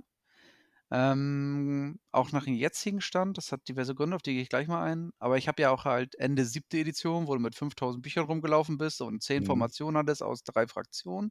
Das war halt völlige Eskalation gegen Ende hin. Also das war halt dann so äh, völlig zum Abgewöhnen. Dann achte fand ich eigentlich auch ganz okay. Also war gut. Ähm, und neunte finde ich jetzt persönlich vom Spaßfaktor her eigentlich und auch vom, ähm, ich sag mal, kompetitiven eigentlich mit am coolsten momentan. Also es macht halt Spaß, wenn man einfach weiß, worauf man sich einlässt. Man muss sich halt darauf einlassen, das ist nun mal so. Auf jede, jede neue Edition muss man sich einlassen. So. Bei manchen kommt es an, bei anderen nicht. So viele Mhm. sind nach der siebten irgendwie abgesprungen, weil sie keinen Bock auf die achte hatten. So, oder und kommen dann vielleicht zur neunten oder sind zur neunten wiedergekommen. So, ich habe es halt durchgezogen, keine Frage. Ich finde die eigentlich sehr gut. Und das halt, erstmal ist es natürlich wieder was ganz anderes zu achten, auch das Scoring und so weiter und so fort, Secondaries, wie du Primary scores, dann noch CPs. Und was halt der absolute Vorteil ist, auch wenn es ein bisschen anstrengend ist, da komme ich aber gleich drauf, dass regelmäßig die Meta-Armeen, ich sage jetzt mal relativ zügig, wieder eingeholt werden durch FAQs, Balancing Data Slate und so weiter und so fort. Das ist fürs Spiel und auch fürs kompetitive Spiel gut, dass sie das regelmäßig und auch sehr zeitnah machen. Ich sage aus persönlicher Erfahrung, als Content Creator ist das sehr bescheiden, weil mhm. du halt mhm. meistens vorproduzierst und dann drei bis vier Battle Reports wegen einem auf einmal raus, weil die, die, die Announcer nicht, pass auf, nächste Woche kommt das. So, man weiß ungefähr, irgendwie alle drei, äh, drei Monate, alle vier Monate kommt irgendwas. So. Ähm, entweder ein Grand Tournament oder halt ein Balanced Dataset. Aber sie sagen nicht, pass auf, nächste Woche kommt das. So, als Content Creator wäre das cool zu wissen, nächste Woche kommt das Balanced Dataset, bis dahin können wir es produzieren. Danach ist eigentlich alles für den Arsch. Ist nun mal so. Keiner will abgelaufene Scheiß sehen. Haben wir mehr als deutlich zu hören bekommen, macht halt einfach keinen Sinn. So, für Content Creator ist es halt ein bisschen bescheiden. Für Gamer ist es an sich okay. Es gibt halt nur einen kleinen Malus an den ganzen. Ich finde gerade die GT-Bücher, also wie Nephilim und Co., die brauchen nicht unbedingt jedes halbe Jahr kommen. Mhm. So, gerade auch bei, bei Age of Sigma spielen sie halt ein General's Handbook ein Jahr lang. Also wie eine Fußballsaison, so ein Jahr. Warum müssen wir zwingend jedes halbe Jahr eine neue Edition, also eine neue Mini-Edition bekommen, ne? sprich ein Grand Tournament, mit teilweise doch erheblichen Unterschieden, weil das hat die neunte, äh, die, das Nephilim ja auch mitbekommen, mit CP, mit Secondary, das hast du nicht gesehen. Und dadurch entwickeln sich halt einfach Armeen, die du vorher, also das halbe Jahr davor noch super gut spielen konntest, entweder gar nicht mehr so richtig spielen oder du musst halt ganz, ganz viel ändern. Das heißt, als aktiver Turnierspieler musst du halt einfach jedes halbe Jahr entweder komplett umdenken, was okay ist, weil das ist ja auch der Spaß und der Ehrgeiz dran. Mhm. Oder gegebenenfalls aber mal völlig umsatteln, so. Weil du einfach sagst, okay, meine Armee, die ich jetzt ein halbes Jahr lang sehr gut und auch erfolgreich gespielt habe, ist jetzt so, ob ich nun erweitere oder ergänze, wie auch immer, nicht mehr kompetitiv spielbar. Dann, ja gut, dann nimmst du halt irgendeine Fraktion, die du noch im Schrank hast, oder du sagst, ja scheiße, entweder probiere ich jetzt das Beste daraus zu machen, oder ich muss halt auf, halt auf eine Meta-Armee aufspringen, je nachdem, wo da der persönliche Ehrgeiz ist, beziehungsweise die persönliche Motivation. Also ich finde, diese Balancing Data Slates sind cool, die FAQs sind auch cool und immer relativ zeitnah, um die, diese ganzen völlig überpowerten Meta-Armeen oder Meta-Situationen, wenn wir sie so nennen wollen, wieder einzufangen und das Spiel halt dann wieder irgendwie auf eine geführte Ebene zu bringen, auch wenn du immer noch dominierende Meta-Armeen haben wirst, das ist nun mal so, aber sie sind halt ein bisschen eingefangen. Ich brauche aber nicht jedes halbe Jahr einfach ein Nephilim-Buch oder ein Nachmund und was auch immer, um halt geführt neu anzufangen mit meiner Armee oder Fraktion. Das ja. ist das Einzige, was mich so ein bisschen stört. Das könnte man halt auch wirklich, wie bei den GT-Büchern aus, aus, äh, aus dem Grand Handbook, Generals Handbook aus Age of Sigma, halt wie bei einer Fußballsaison, alles ein Jahr ist alles cool. Das Lustige ist ja, dass sie bei Age of Sigma da jetzt auch drauf eingestiegen sind, ne? Es gibt ja jetzt, jetzt läuft ja die Season von ja. Ähm, also ich glaube, die sind jetzt auch bei Age of Sigma in den halbjährlichen. Ja, ich glaube, sie haben jetzt 21, 22, also ist damit zu rechnen, ja. Ähm, ja, also einige finden es cool, weil dann ist halt viel Leben drin, einige finden es nicht so cool. Ja. Ähm, ich bin halt so, ich finde es so semi-cool. Ich kann mich damit als Turnierspieler anfreunden, weil Leben in der Lage heißt es ja so schön. Und ja. ich habe halt irgendwie auch genügend Armeen, wo ich sagen kann, ich brauche jetzt hier nochmal Trupp X, Trupp Y und kann jetzt die aufgrund der neuen Begebenheiten einfach jetzt effektiv neu spielen. Und andere können das halt nicht. Und dann ist halt irgendwie die Frage, ob du damit nicht jemanden abschreckst, der sagt, geil, ich habe jetzt hier gerade Anfänger und oder Fortgeschrittene, die sechs Monate lang ihre Armee probiert haben, probiert haben zu perfektionieren und dann vor den Kopf gestoßen werden, weil sie erkennen, äh, jetzt so Nephilim funktioniert nicht. Das ist ja, ja doof. So, fange ich nochmal von vorne an. So, weiß nicht, ob man damit jedem einen Gefallen tut, aber that's the way it is. Ja. Wie, grundsätzlich, wie stehst du denn? Also, äh, ich weiß nicht, ob du es äh, mitbekommen hattest, das war ja irgendwie Anfang des Jahres, meine ich, wo GW ja diese Umfrage gemacht hat, ähm, die ja teilweise auch etwas aufsch auf, äh, ja, äh, für einen Aufschrei gesorgt hat, weil er hatte sowas drin stand von wegen, na, und wie viel verdienst du so und sowas, ne? Mhm. Ähm, und die letzte Frage unten drin war ja tatsächlich, wie steht ihr zu Gefechtsoptionen? Die war so völlig random in diesem Ding mit drin. Ähm, der Winters SEO ähm, hat ja irgendwie in seinem Livestream mal gesagt, äh, vor kurzem, also es gibt ja dieses Feedback von den von Content Creatern, die an, das an GW weitergegeben wird. Ähm, und da äh, ist halt auch relativ einheitlich die Mehrheit, äh, Gefechtsoptionen sollen raus. Ähm, wie stehst du zu Gefechtsoptionen? Weil ich, wir haben heute tatsächlich in der Vereinsgruppe eine relativ lange Diskussion gehabt, auch darüber, ähm, Findest du, dass Gefechtsoptionen das Spiel ungemein bereichern oder würdest du es zum Beispiel auch für die neuen Reaktionen, die es ja auch in Horus Heresy, in Age of Sigma, inzwischen ja sogar in Warcry gibt, äh, fändest du es cooler, wenn die quasi die Gefechtsoption ersetzen? Puh, das ist eine schwierige Frage. Mal gucken, wie wir die vernünftig beantworten können. Also, Stratageme, sprich Gefechtsoptionen, sind situativ sehr, sehr, sehr stark. Ähm, sie haben ja jetzt mittlerweile mit Nephilim das schon mal so ein bisschen eingefangen, weil du einfach weniger CP hast und wenn du dann noch mehr Pre-Game ausgibst, hast du halt auch noch ein Stück weniger CP, auch wenn du halt über das Spiel 10 kriegst. Du kriegst ja, für die, die es noch nicht wissen, für, jede, für jeden Player-Turn ein CP. Also mhm. bist du nicht dran, der Gegner fängt an, kriegst du trotzdem CP. So, das heißt, du hast über Spiel alleine schon diese 10 CP. Das heißt, du hast theoretisch 16 CP für ein Spiel zur Verfügung plus X, falls du irgendwelche Regen-Fähigkeiten oder andere Sonderregeln hast. So 16, vorher bist du halt, das darf man auch sagen, mit 12 gestartet bei einer Strike Force und hast halt auch nur 5, also jede Runde einbekommen. Bis bei 17. Also so viel hat sich da, auch wenn es so klingen mag, eigentlich gar nicht geändert. Nur, dass ja. halt die ersten drei Runden, weil zum Beispiel sowas wie Thousand Suns sind in den ersten drei Runden mit vielen CP super stark, weil plus eins zu Wound, dies, das, jenes, dann hier noch mal irgendwie für drei CP minus eins Damage im Beschuss auf den, auf den Rubix Terminator zünden und, und, und. Also die Armeen, die halt mit vielen CP ins Spiel starten und halt einen unfassbar starken Alpha Strike oder die ersten drei Runden hinlegen können, die sind jetzt schon ein bisschen weniger geworden. Das heißt, mit dieser Anpassung von den CPs und der Nutzung der Stratageme hat halt GW ein bisschen so die ersten drei äh, Turns oder Runden entschärft, sodass man halt nicht mehr so wie früher einfach sagen kann, okay, nach drei Runden geht es in diese Richtung, sondern okay, wir haben jetzt hier ein Spiel. Ähm, das finde ich eigentlich ganz gut, aber man darf halt nicht vergessen, dass je nachdem, wie man die Armee baut, und es gibt halt auch Möglichkeiten, CP zu re äh, regenerieren, musst du halt gucken, dass halt einige Einheiten und, und auch ähm, ja, einige Einheiten einfach durch diese Fähigkeiten, die getriggert werden durch Stratagem und Co., unfassbar stark sind und einfach einen Game-Breaking Unterschied machen können. So, das ist jetzt, also krasse Beispiele, keine Ahnung, ich, ich nehme einfach mal das beste Beispiel hier, Repentias, so die laufen irgendwo rein oder irgendjemand läuft in mich rein. Es ist scheißegal, ob er in mich reinläuft oder ich in ihn, so oder ob er mir Fight Last gibt. Das ist wirklich vollkommen latte. Solange ich zwei CPs habe, schlägt diese Einheit einfach noch im Nahkampf zu. Und wenn ja. diese Einheit im Nahkampf zuschlägt, dann tut sie auch richtig weh. So, ne? Und das würde sie halt nicht machen, wenn ich nicht diese 2 CP habe. Aber solange ich diese 2 CP habe, kann ich mit dieser Einheit, solange sie nicht beschossen wird, machen, was ich will. Kommt der Gegner da in Nahkampf, ist das alles geil. Gibt er mir Fight Last, ist mir scheißegal. Ne? Ob ich jetzt so für 2 CP interrupten kann oder für 2 CP einfach sage, ähm, diese Einheit schlägt jetzt als letztes zu, aber die darf halt nochmal zuhauen für jedes Modell, das ich verliere. Das macht halt den Unterschied so. Und ich habe halt ein bisschen so in Anführungszeichen die Befürchtung, dass wenn irgendwie GW sagt, ja, okay, die Strategy gehen dann raus, dass sie dann einfach anfangen, gut, dann gibt es ja keine Strategy mehr, aber dann kriegen halt die Einheiten irgendwie mehr Fähigkeiten. Also genau, wenn du jetzt das, auch viel gefordert, ja. Dann musst du dir vorstellen, dass dann einfach die Repentias zum Beispiel Fight on Death in-Build haben. So jetzt ja. als krasses Beispiel mal ähm, als Analogie, ne? So, es gibt keine Strategie mehr, aber irgendwie Repentance müssen wir ja cool machen, weil nur prügeln können die ja nicht.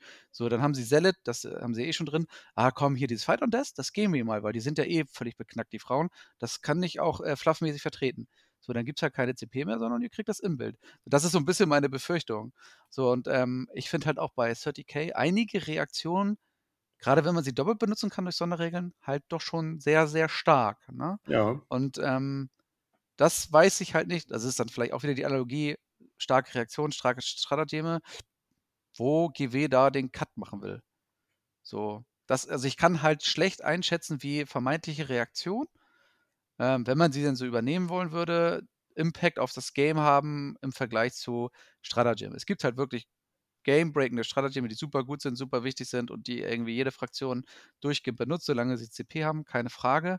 Aber wir sind auch nun mal ja Turnierspieler, die einfach wissen, was, also zumindest wenn du Know Your Enemy und so weiter ja. kennst, dann weißt du das einfach. Das ist halt einfach Teil deines Gameplans, dass sowas passiert.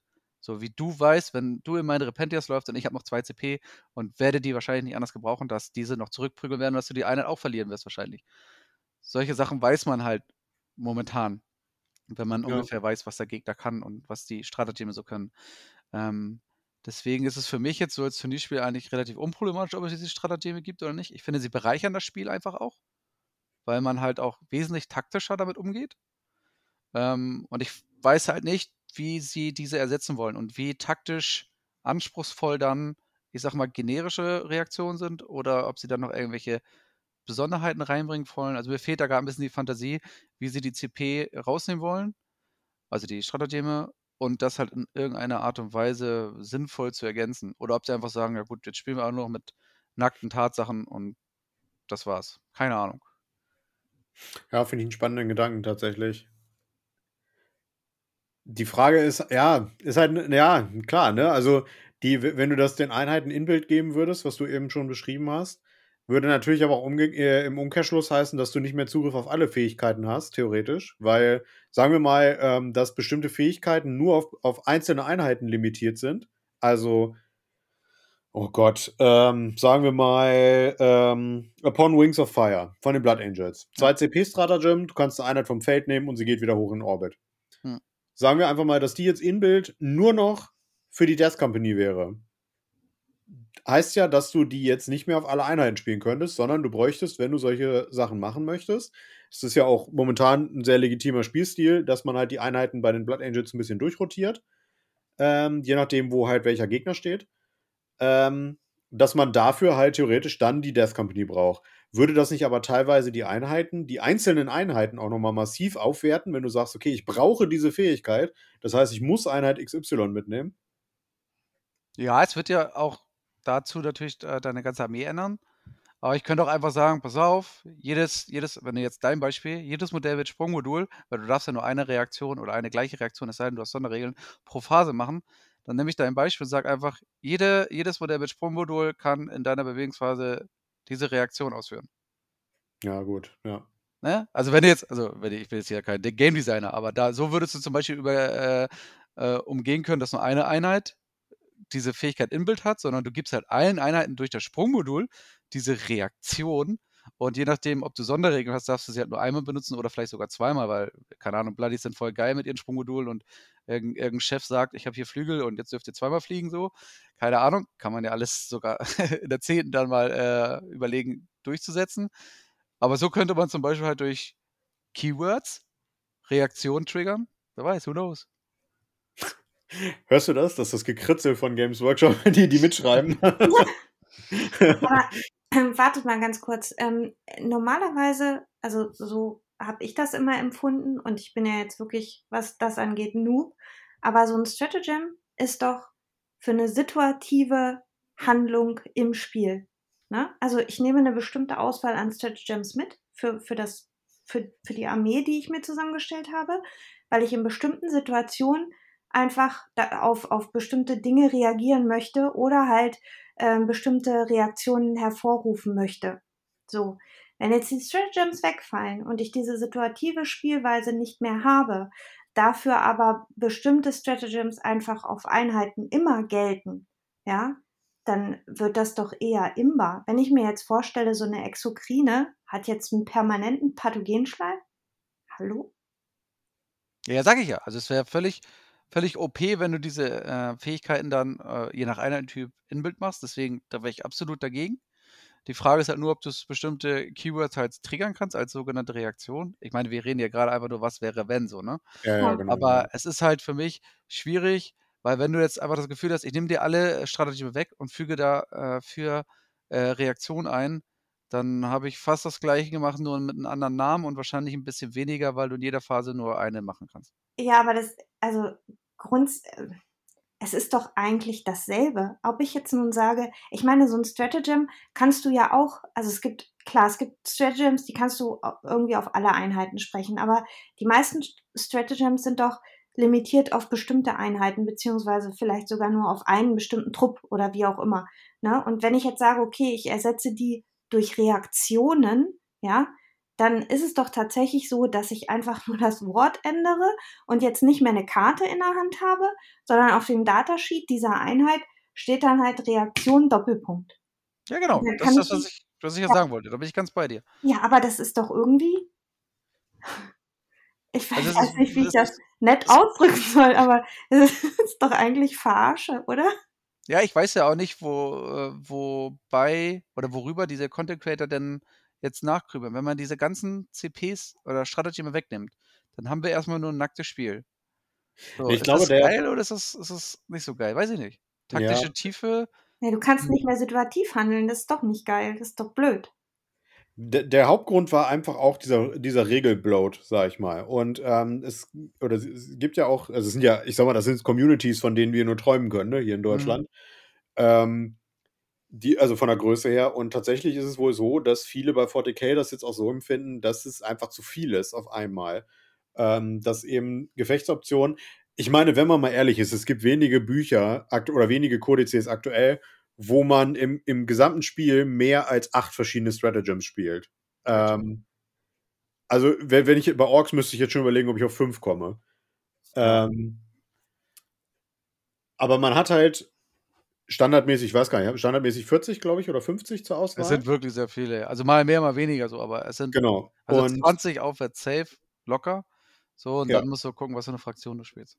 Genau, genau, genau. Und ähm, es geht ja darum eben auch, dass die, dass Leute, die jetzt auch gerade anfangen oder die halt nicht viel spielen, ja, da kann man jetzt also, ne, Gruß geht raus an André, ich weiß, du hörst das, ähm, dass die Leute dann sagen, ja, aber ganz ehrlich, dann ist das doch scheißegal, dann braucht dich das ja gar nicht zu interessieren, wenn du nur als Bier und Brezel spielen willst. Ja, ist richtig, aber wenn du wirklich das ganze Regelwerk spielen willst und das ist so viel, dass du das für deine zwei Spiele im Monat gar nicht leisten kannst, dass du dir das merken kannst, weil du, weil du die Praxis nicht hast. Beziehungsweise ähm, ein gutes Beispiel war auch, das hatte der Winters jetzt auch selber gesagt, vergleicht man mal den Kodex zum Beispiel ähm, von den Loyalisten von der Horus-Heresie zu dem Kodex von den Chaos Space Marines, der jetzt rausgekommen ist.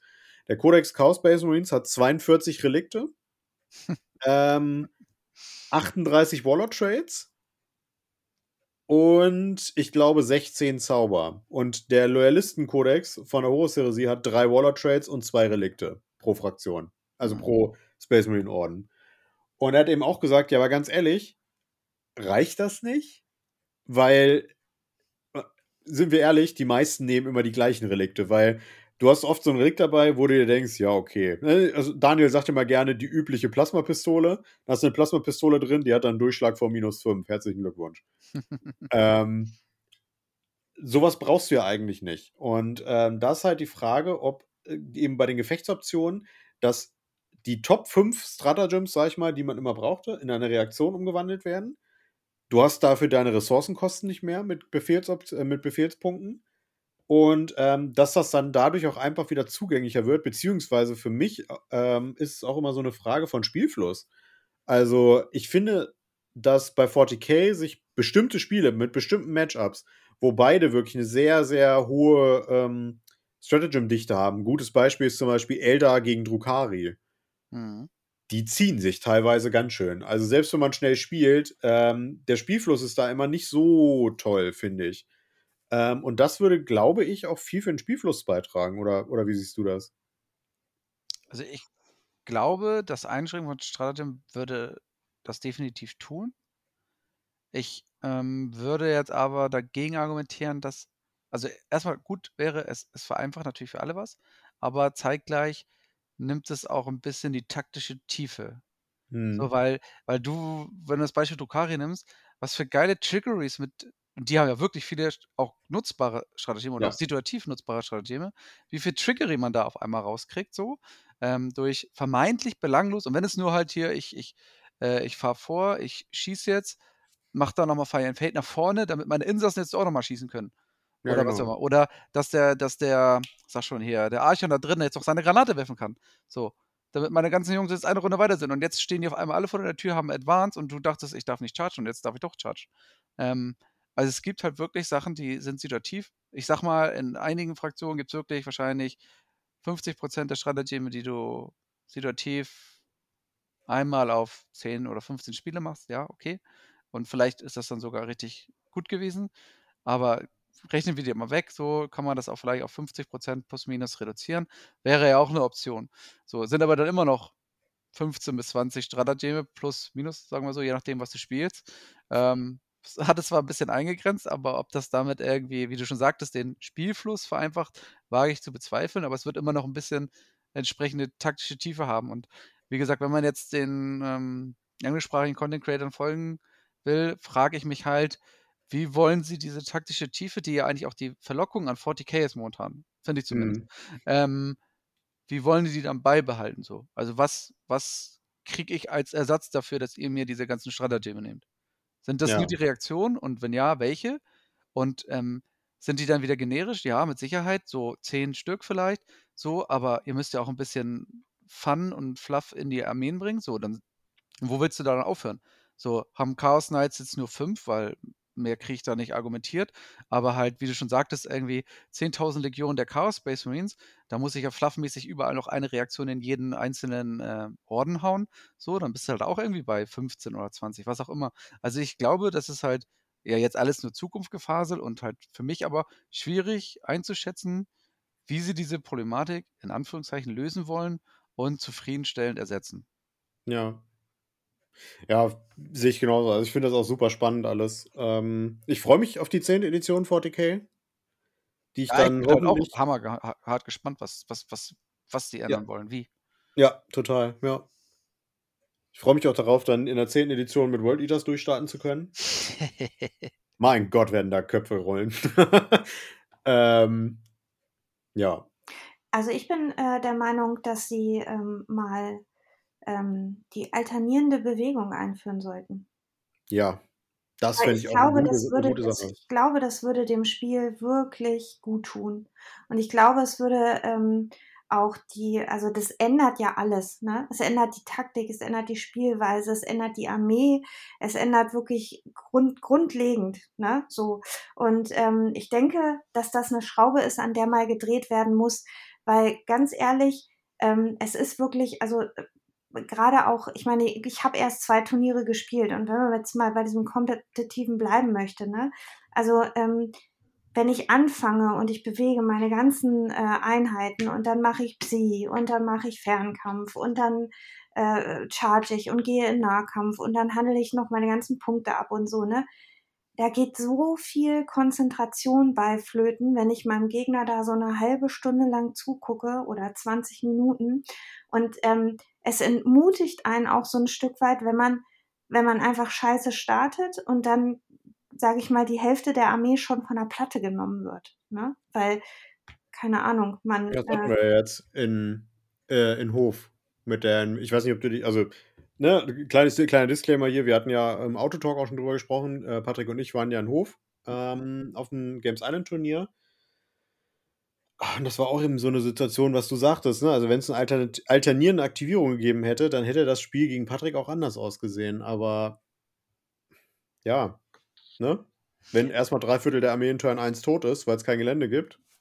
Also es natürlich äh, bedeutet halt auch, dass man ganz viele Dinge überdenken muss. Ne? Zum Beispiel halt Ja. auch, äh, wie ist das grundsätzlich dann mit dem Einsetzen von, äh, von äh, Stratagems oder sowas? Wann, wann äh, ziehe ich das quasi alles in einer Dings durch oder muss ich das vorher ansagen, bevor ich dann alternierend, so ähnlich wie bei Killteam, ne? Dass ich dann Mhm, ja. am Anfang gleich irgendwie die strategische List klar mache und dann halt äh, alternierend ziehe. Aber das gilt dann quasi für diesen gesamten äh, Turn sozusagen, ne? Oder äh, mache ich das situativ, äh, situativ genau in dem Moment, wo ich die Einheit ziehe oder so, ne? Also da gehört schon ähm, ganz viel Umdenken dazu, beziehungsweise da müssen wir wirklich ein bisschen Gehirnschmalz ranbringen. Aber ich denke mal, auf, auf der Ebene würde sich tatsächlich, tatsächlich wirklich nochmal was Grundlegendes ändern, ne? Ähm, und nicht nur dieses, äh, ich hau einfach was weiß ich, äh, mehr CP in Ring, nehme wieder CP weg, drehe hier nochmal an der Schraube, mach da mehr Stratagems, da mehr, weniger Relikte, da dies, das, jenes. Ich glaube, dass das wird auf die Dauer einfach ähm, die Zufriedenheit, also beziehungsweise diese, diese, ich will mal sagen, Gier nach mehr äh, nicht befriedigen. Also immer dieses Haters gonna hate. Ja.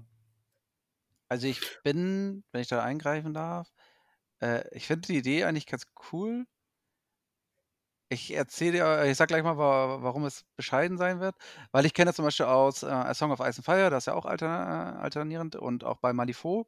Ähm, bei Malifaux haben sie es zum Beispiel, das wäre nämlich die Lösung, die ich für meine gleich genannte Problematik nennen würde. Bei Malifaux das haben wir so gemacht, wenn du halt eine Diskrepanz zwischen, ich habe nur noch fünf Modelle und der andere hat noch acht Modelle, dann haben sie so welche Pass-Token bekommen. Das heißt, du kannst in dem Sinne auch einfach sagen, okay, ich, ich passe. Ähm, da ist es halt ganz cool, dass es mal einmal abschweifend gibt es halt bestimmte Modelle, die sogar davon profitieren, wenn du Pass-Token hast. Aber grundsätzlich ist damit halt die Problematik mehr oder weniger negiert, dass dein Gegner dich mit der Masse an Einheiten, die er hat, ausmanövriert. Weil das, was du jetzt genannt hast, könnte ich zum Beispiel, wenn ich jetzt meine Armee zusammenstelle und ich nehme ganz viele, möglichst viele Einheiten, entweder günstige Charaktere oder halt kleine Einheiten, die mir ein halbes Dutzend Aktivierungen bringen, so, und dann lasse ich dich schön ausaktivieren und dann stehst du halt vor meinen Einheiten, die alle richtig geilen Shit können und du kannst dich gar nicht mehr wehren. Wenn du verstehst, was ich meine. Ja. So, nimm mir mal das Beispiel einfach äh, Chaos Knights oder Imperial Knights. So, die haben fünf bis elf Modelle. So, für seinen einen dicken Knight kriege ich alleine elf Einheiten und oder Charaktermodelle, die einfach nur hinter der Wand stehen und sagen, ihr seid dran. Dann hat sich die komplette Chaos äh, Knight Armee ähm, ausaktiviert und ich fange an, mein Spiel zu spielen. Dann wären wir ungefähr wieder da, wie du hast gerade nichts gemacht und ich schaue jetzt meinen Turn. Da müsste man halt gucken, ob man das ähnlich macht wie bei Malifaux mit diesen Pass-Tokens, weil zum Beispiel bei A Song of Ice and Fire gibt es das nicht. Und wenn du erstmal anfängst, deutlich mit deinen Aktivierungen ja, hinterher zu sein, dann wird das halt auch ein Uphill-Battle. Hm. So. Ja, ähm, das ist ja bei, bei Killteam ist es ja auch so, ne? Also wenn ich, wenn ich jetzt äh, sechs ähm, äh, Marines spiele gegen äh, neun Dämonen zum Beispiel, ne, dann weiß ich ganz genau, okay, äh, ich gebe Abwehrfeuer. Und mein Gegenspieler weiß auch, okay, wenn, wenn er seinen letzten äh, gezogen hat, dann habe ich noch Leute, die ich ziehen muss. Und dann wird er Abwehrfeuer geben. Darf er dann machen, ne? Jede Runde einmal. So, und äh, da muss ich halt zusehen, taktisch, dass ich meine Leute halt so äh, hinstelle, dass mir dieses Abwehrfeuer dann nicht in die Hacken läuft. Ne? Aber auch da kann man ja so ein Balancing irgendwie ausarbeiten, dass man sagt, alles klar, ähm, ich bin jetzt kein, kein Spielerfinder, aber ich meine, dafür sind die Leute ja da, um sich genau solche Dinge dann auch zu überlegen. Ja. Also die Idee wäre halt wirklich, das mit Pass-Token so wie bei Malifaux, da würdest du halt sagen, okay, du hast jetzt irgendwie fünf, fünf Einheiten mehr, wie jetzt zum Beispiel, sagen wir besser Beispiel Knights gegen irgendwas, was mehr Einheiten hat, ist ja egal. So, das heißt, ich habe die Pass-Token, okay, du möchtest dich mit dieser Einheit gerade nicht bewegen, weil du mich aus, äh, manövrieren willst, in Anführungszeichen, oder ausaktivieren willst, dann nehme ich jetzt einen Pass-Token so. Jetzt sind wir über plus minus null und dann fangen wir irgendwann an. Das wäre die Idee. Aber ich bin ganz ehrlich, zehnte Edition hinterher, ich sehe das leider bei 40k nicht. Was heißt leider? Nee. Ich sehe das bei 40k aber nicht. GW wird das nicht machen, glaube ich nicht. Nee, glaube ich auch. Ich kann es mir auch nicht vorstellen, aber ich äh, fände es, also es wäre auf jeden Fall cool, wenn sie zumindest mal so eine, so eine Alternative in den Ring werfen würden. Also das wäre halt mal spannend, wenn sie es vielleicht so machen wie die, ähm, oh, wie heißt der Spielmodus jetzt mit den Karten? Tempest of War? Genau, ja. Mhm. Genau. Wenn sie sowas vielleicht mal machen würden, dass sie vielleicht bei 40k auch alternative Spielmodi anbieten würden. Das, genau. Aber ich glaube, das wird nicht passieren. Also sie können es ja machen, es wird halt die kompetitive Szene nicht interessieren. Sollen wir ganz ehrlich. Nee, Auf Turnieren wirst, wirst, du das halt nicht sehen. Nee, ja. Schuster bleibt bei deinen Leisten so und ähm, wenn die Szene da relativ verbohrt ist und sich das auch nicht lohnt, in Anführungszeichen, dann bleibt man halt dabei, ne? Und dann muss halt GW auch fragen, ja, wofür machen wir das dann? Ja, genau. Ähm, aber Luz, wenn ich dich da nochmal was fragen darf, wenn du jetzt ähm, auf so ein Turnier gehst, auf so ein großes Turnier und du hast äh, deine, deine Liste eingereicht, hast äh, dir eine gute Armee auf, also eine gute Aufstellung überlegt und dann werden ja die Listen veröffentlicht, ne? Dann ist ja mhm. der nächste Schritt, dass man halt guckt, okay, was für Gegner habe ich und was kann das für meine Armee bedeuten, ne? Oder? Ist richtig bis hierhin, ne? Ja, ja, alles richtig. Äh, gehst du das dann auch äh, wirklich äh, im Detail durch und überlegst dir, okay, welche Chancen habe ich da jetzt letztendlich? Und kann das auch der Punkt sein, an dem man weiß, okay, ich werde auf diesem Turnier wenn ich äh, gegen den oder den oder den gepaart werde, definitiv nicht gewinnen können, beziehungsweise äh, die Chancen sind sehr niedrig und deswegen habe ich schon fast keine Chance mehr, das Turnier zu gewinnen? Mm, nee. Also im, in meinem Podcast gibt es ja halt die Option, bei der Armeelistenzusammenstellung zu sagen, ähm, bei, ich sag mal, drei Spiele, also Eintägern, ähm, ich Gamble auf eine All-In-Liste, die halt alles außer Fraktion X und Y wahrscheinlich nicht bedienen kann. Alles andere fege ich von der Patte. Das heißt, wenn ich drei Spiele lang diese, aus welchem Grund auch immer, Fraktion dodgen kann, gewinne ich das Turnier. So, bei fünf Spielen wirst du das niemals machen. Das heißt, äh, alleine mal eine Armeeliste wird in der Regel darauf hinauslaufen, dass sie ein Allrounder ist, der mehr oder weniger alles bedienen kann. Ähm, zum Beispiel meine Erfahrung aus den Baltic Cup Preparations ergab, dass ich gegen Zetan oder Doppelzetan mit meinen Soros Probleme hatte. Hm. Ähm, ich habe das Spiel zwar gewonnen, aber es hätte halt auch genauso gut ein Lose werden können. und ähm, habe meine Liste jetzt zum Beispiel auch gerade mit den Necron Meta angepasst, dass ich entweder einen Cetan one-shotten kann oder ich dem Gegner so sehr Kopfzerbrechen bereite mit meiner, jetzt nur mit meiner Armeeliste erstmal, dass der die halt nicht so offensiv spielen kann, wie er sie vorher jetzt zum Beispiel hätte spielen können. Ähm, es wird immer, je nachdem, was für eine Fraktion man spielt, Mismatches geben. Gehen wir jetzt mal von den Meta-Armeen aus, die können relativ gut untereinander sich verprügeln und haben halt auch die Chance, jeweils gegeneinander zu gewinnen. Es geht aber halt einfach auch Fraktionen, die dann, vor allem welche mit keinem Kodex, sagen wir Astra Militarum, die werden halt einfach keinen Stich sehen. So.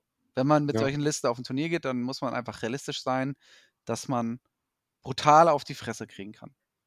So, aber wenn man jetzt mal dein Beispiel folgt, ich gucke halt, dass ich eine gute Allrounder-Liste schreiben kann und wenn ich entsprechend gut getestet habe, habe ich auch ungefähr ein Gefühl dafür, wie meine Liste gegen die jetzigen, ich sage mal, Meta-Fraktionen und auch Meta-Listen, weil das sieht man ja auch meistens, oder zumindest kann man andeuten, wie die äh, gängigen Listen aussehen werden, ähm, wie die bestehen können. Und ähm, dann mache ich halt das, was du sagtest. Gerade gucke ich mir bei den gängigen oder den üblichen Verdächtigen an, die man halt, wenn man denn jetzt erfolgreich das Turnier bestreiten will, in den oberen Drittel sehen wird und antreffen wird.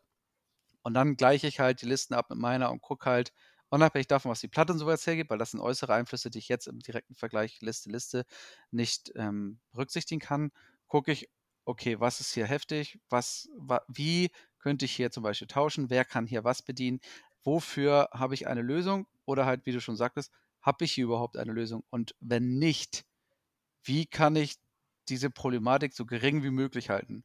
Und wenn meine Liste keine Lösung hergibt, dann muss es halt die spielerische Qualität sein. Oder wenn es gut läuft, der, ein Fehler des Gegners oder halt aus welchen Gründen auch immer die, das Tischlayout, das mir halt einfach einen Boni verschafft, sodass ich diese Problematik, die sich mit der gegnerischen Armeeliste eröffnet hat, einfach irgendwie dodgen kann, also vermeiden kann. So, ja. und das ist einfach so das, was ich mir sage. Ich gucke immer, ich vergleiche, okay, dafür habe ich eine Antwort, dafür habe ich eine Antwort, dafür habe ich eine Antwort. Das wäre unglücklich, wenn, aber ich könnte es lösen so. Ähm, das ist halt der direkte Listenvergleich und alles weitere ergibt sich dann halt über Feuerkorridore, Tischlayouts etc. p an der Platte. Und die Würfel. Ja, die Würfel sowieso, aber wenn man es gut läuft, wenn es gut läuft, kann man dann mit der Armeeliste halt schon diverse Würfel beeinflussen gerade durch Rewolds, Inbuild Rewolds, Sonderfähigkeiten, Stratageme, ne? Natürlich. Mhm. ja, das heißt, ähm, da kann man halt zumindest sein Glück ein bisschen auf die Sprünge helfen. Nichtsdestotrotz, selbst volle Hit und volle Wound Rewards kann man verwürfeln, keine Frage. Aber ähm, wir sind ja auch Stochastiker und wenn man ein Stück weit seine Statistik beherrscht, also einfache, einfache Mathematik, dann kann man halt schon überlegen, ob das jetzt hier gleich funktionieren wird oder nicht. Wenn es nicht funktioniert, weil du so unterirdisch gewürfelt hast, ja, setz the game, ist ein Würfelspiel. Kann dem Gegner auch genauso passieren. Und wenn man deswegen einfach ein Spiel verliert, ja, wie gesagt, dann spielt Schach, ne? Ja. Es heißt Königsmord. Oder so, touché. okay, ja. Mit einem Blick auf die Uhr ähm, würde ich sagen, äh, verlagern wir das vielleicht einfach nochmal auch jetzt weiter, noch die, die, die Diskussion auf eine zweite Folge bei Gelegenheit. Vielleicht mhm. ja auch bei dir auf dem Kanal, genau, du hattest es ja schon angedeutet. Ja, wir können ja The, The Lone Wolf Meets dann etwas ausdehnen. ja, genau. Ähm, würde ich erstmal sagen, vielen, vielen Dank, dass du da warst. Es hat wirklich Spaß gemacht. Ja. Sehr, sehr gerne. Vielen, vielen Dank für die Einladung. Es hat mich gefreut. Es hat wirklich Spaß gemacht. Ja, du bist jederzeit wieder willkommen. Komme ich gerne darauf zurück. ja. Und äh, vielleicht sehen wir dich ja auch demnächst mal auf einem der Turniere von uns. Kleiner Tipp im November. Die sind sogar T3 gelistet. Ich, ich werde ähm, mich bemühen. ähm, und äh, ja, jetzt wäre eigentlich die Stelle gekommen, wo wir unsere Getränke bitte werten, aber ich fürchte, dass das eine enttäuschende Runde wird. Was, wie war dein Wasser? So? Also ich kann mich nicht beschweren, aufgrund der Tatsache, dass mein äh, Schlafzimmer unnötig beheizt war, aufgrund der Sonneneinstrahlung, äh, war dieses doch äh, wohlschmeckende Getränk ohne Geschmack ausreichend genug, um meinen Durst, der aufgekommen ist, zu stillen. Also für den Fall der Fälle, dann kann ich die First Bismarck Quelle mit dem Stillen ähm, ja, Geschmack, wenn man das so nennen will, also ohne Kohlensäure, hier durchaus empfehlen. Man hat den Bismarck förmlich rausgeschmeckt, sagst du. Ja. Bismarck auch hier Stratege, uralt, hast nicht gesehen, ne? Da ist es wieder. Da schließen wir wieder den Kreis. Hervorragend. ja, Jenny, war dein Getränk kalt am Ende oder äh, Ja, Jan, weißt du, das Traurige an dem Getränk ist immer, dass es so schnell alle ist und ähm, ja, was soll ich sagen?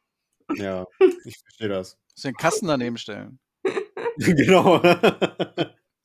Das ist immer das Lustige, wenn Daniel mal aufnimmt. Dann hörst du mal irgendwie mitten im, im Podcast so ein random, so ein Plop, wie die nächste Flasche aufgeht. Musst du mal mitzählen, so. Ja, ja.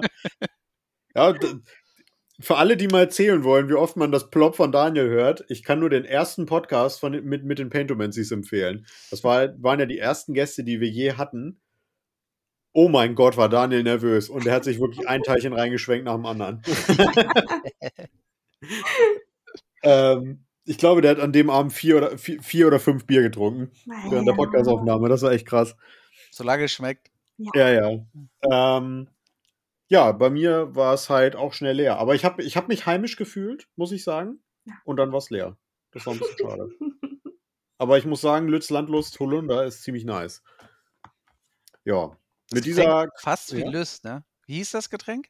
Lütz, also wie Lütt und Lütt bei uns, Ah. bei uns im Norden hier. Ich, ich, ich, ich wollte die ganze Zeit Lüst Landluft verstehen, aber ich wollte es nicht weiter hinterfragen, aber dann habe ich mich nur. Vielleicht- Vielleicht bist du ja so ein Naturbursche.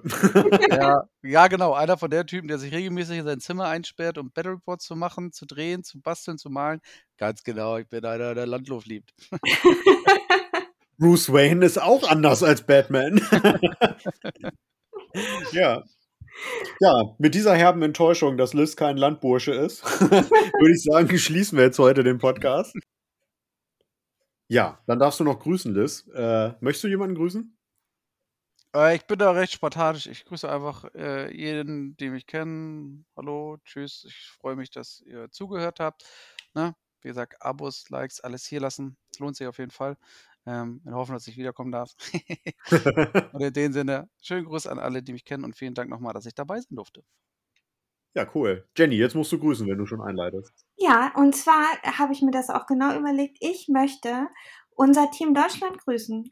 Ich möchte nochmal sagen, dass ich eure Leistung ganz wunderbar fand, mich sehr gefreut habe, das alles verfolgt habe und es ganz großartig finde, äh, dass ihr es auf diese Art und Weise äh, publiziert habt. Ganz toller Erfolg. Also äh, Team Deutschland, vielen lieben Dank für die gute Unterhaltung und äh, ja, nächstes Jahr nochmal genauso gut oder besser. Das, äh, da kann man sich, glaube ich, nur anschließen. Und jetzt habe ich ein Problem, das kann ich nicht toppen. Ja, es ist wirklich schwer zu toppen. Ja, das ist wirklich schwer zu toppen. Ähm, ja, ich grüße einfach den Rest vom Team Stammtisch. Die grüße ich auch. Nee, das darfst du jetzt nicht mehr, du weißt schon. ähm, und ja, ich grüße die, deine Community, äh, Liz. Und äh, genau, dann äh, schaut auf jeden Fall auf seinem Kanal vorbei. Der ist natürlich auch in der Videobeschreibung und in der Podcast-Beschreibung verlinkt. Ähm, abonniert den Kanal, ganz wichtig, damit Liz wieder wächst äh, mit seinem Kanal. Ähm, ja, wir würden uns auch über ein Abo freuen, wenn euch das gefallen hat. Ähm, und denkt dran, Hausaufgaben in die Kommentare. Das war zum einen, guckt ihr Battle Reports äh, oder hört ihr sie nur, in Anführungsstrichen. Und, mein Gott, was war das zweite? Mit oder ohne äh, Gefechtsoption? Haben wir das gesagt? Ah, genau, genau, mit oder ohne Gefechtsoptionen, ja. Gut, dass du aufgepasst hast, ich hab's nicht. ähm, ja, und ansonsten, den Podcast gibt es natürlich auch, äh, wie ihr vielleicht wisst, wenn, wenn ihr es gerade hört, bei äh, dem Podcast-Anbieter eurer Wahl. Da würden wir uns auch über eine 5-Sterne-Bewertung freuen. Und ja, ich würde sagen, bis zur nächsten Folge. Wir sind mit den üblichen Worten raus. Jenny, du darfst sie einleiten. Oh ja, tschüss mit Ös, bye mit Ei und ciao mit Au. Und wir sind raus. Tschüss. Ciao. Tschüss.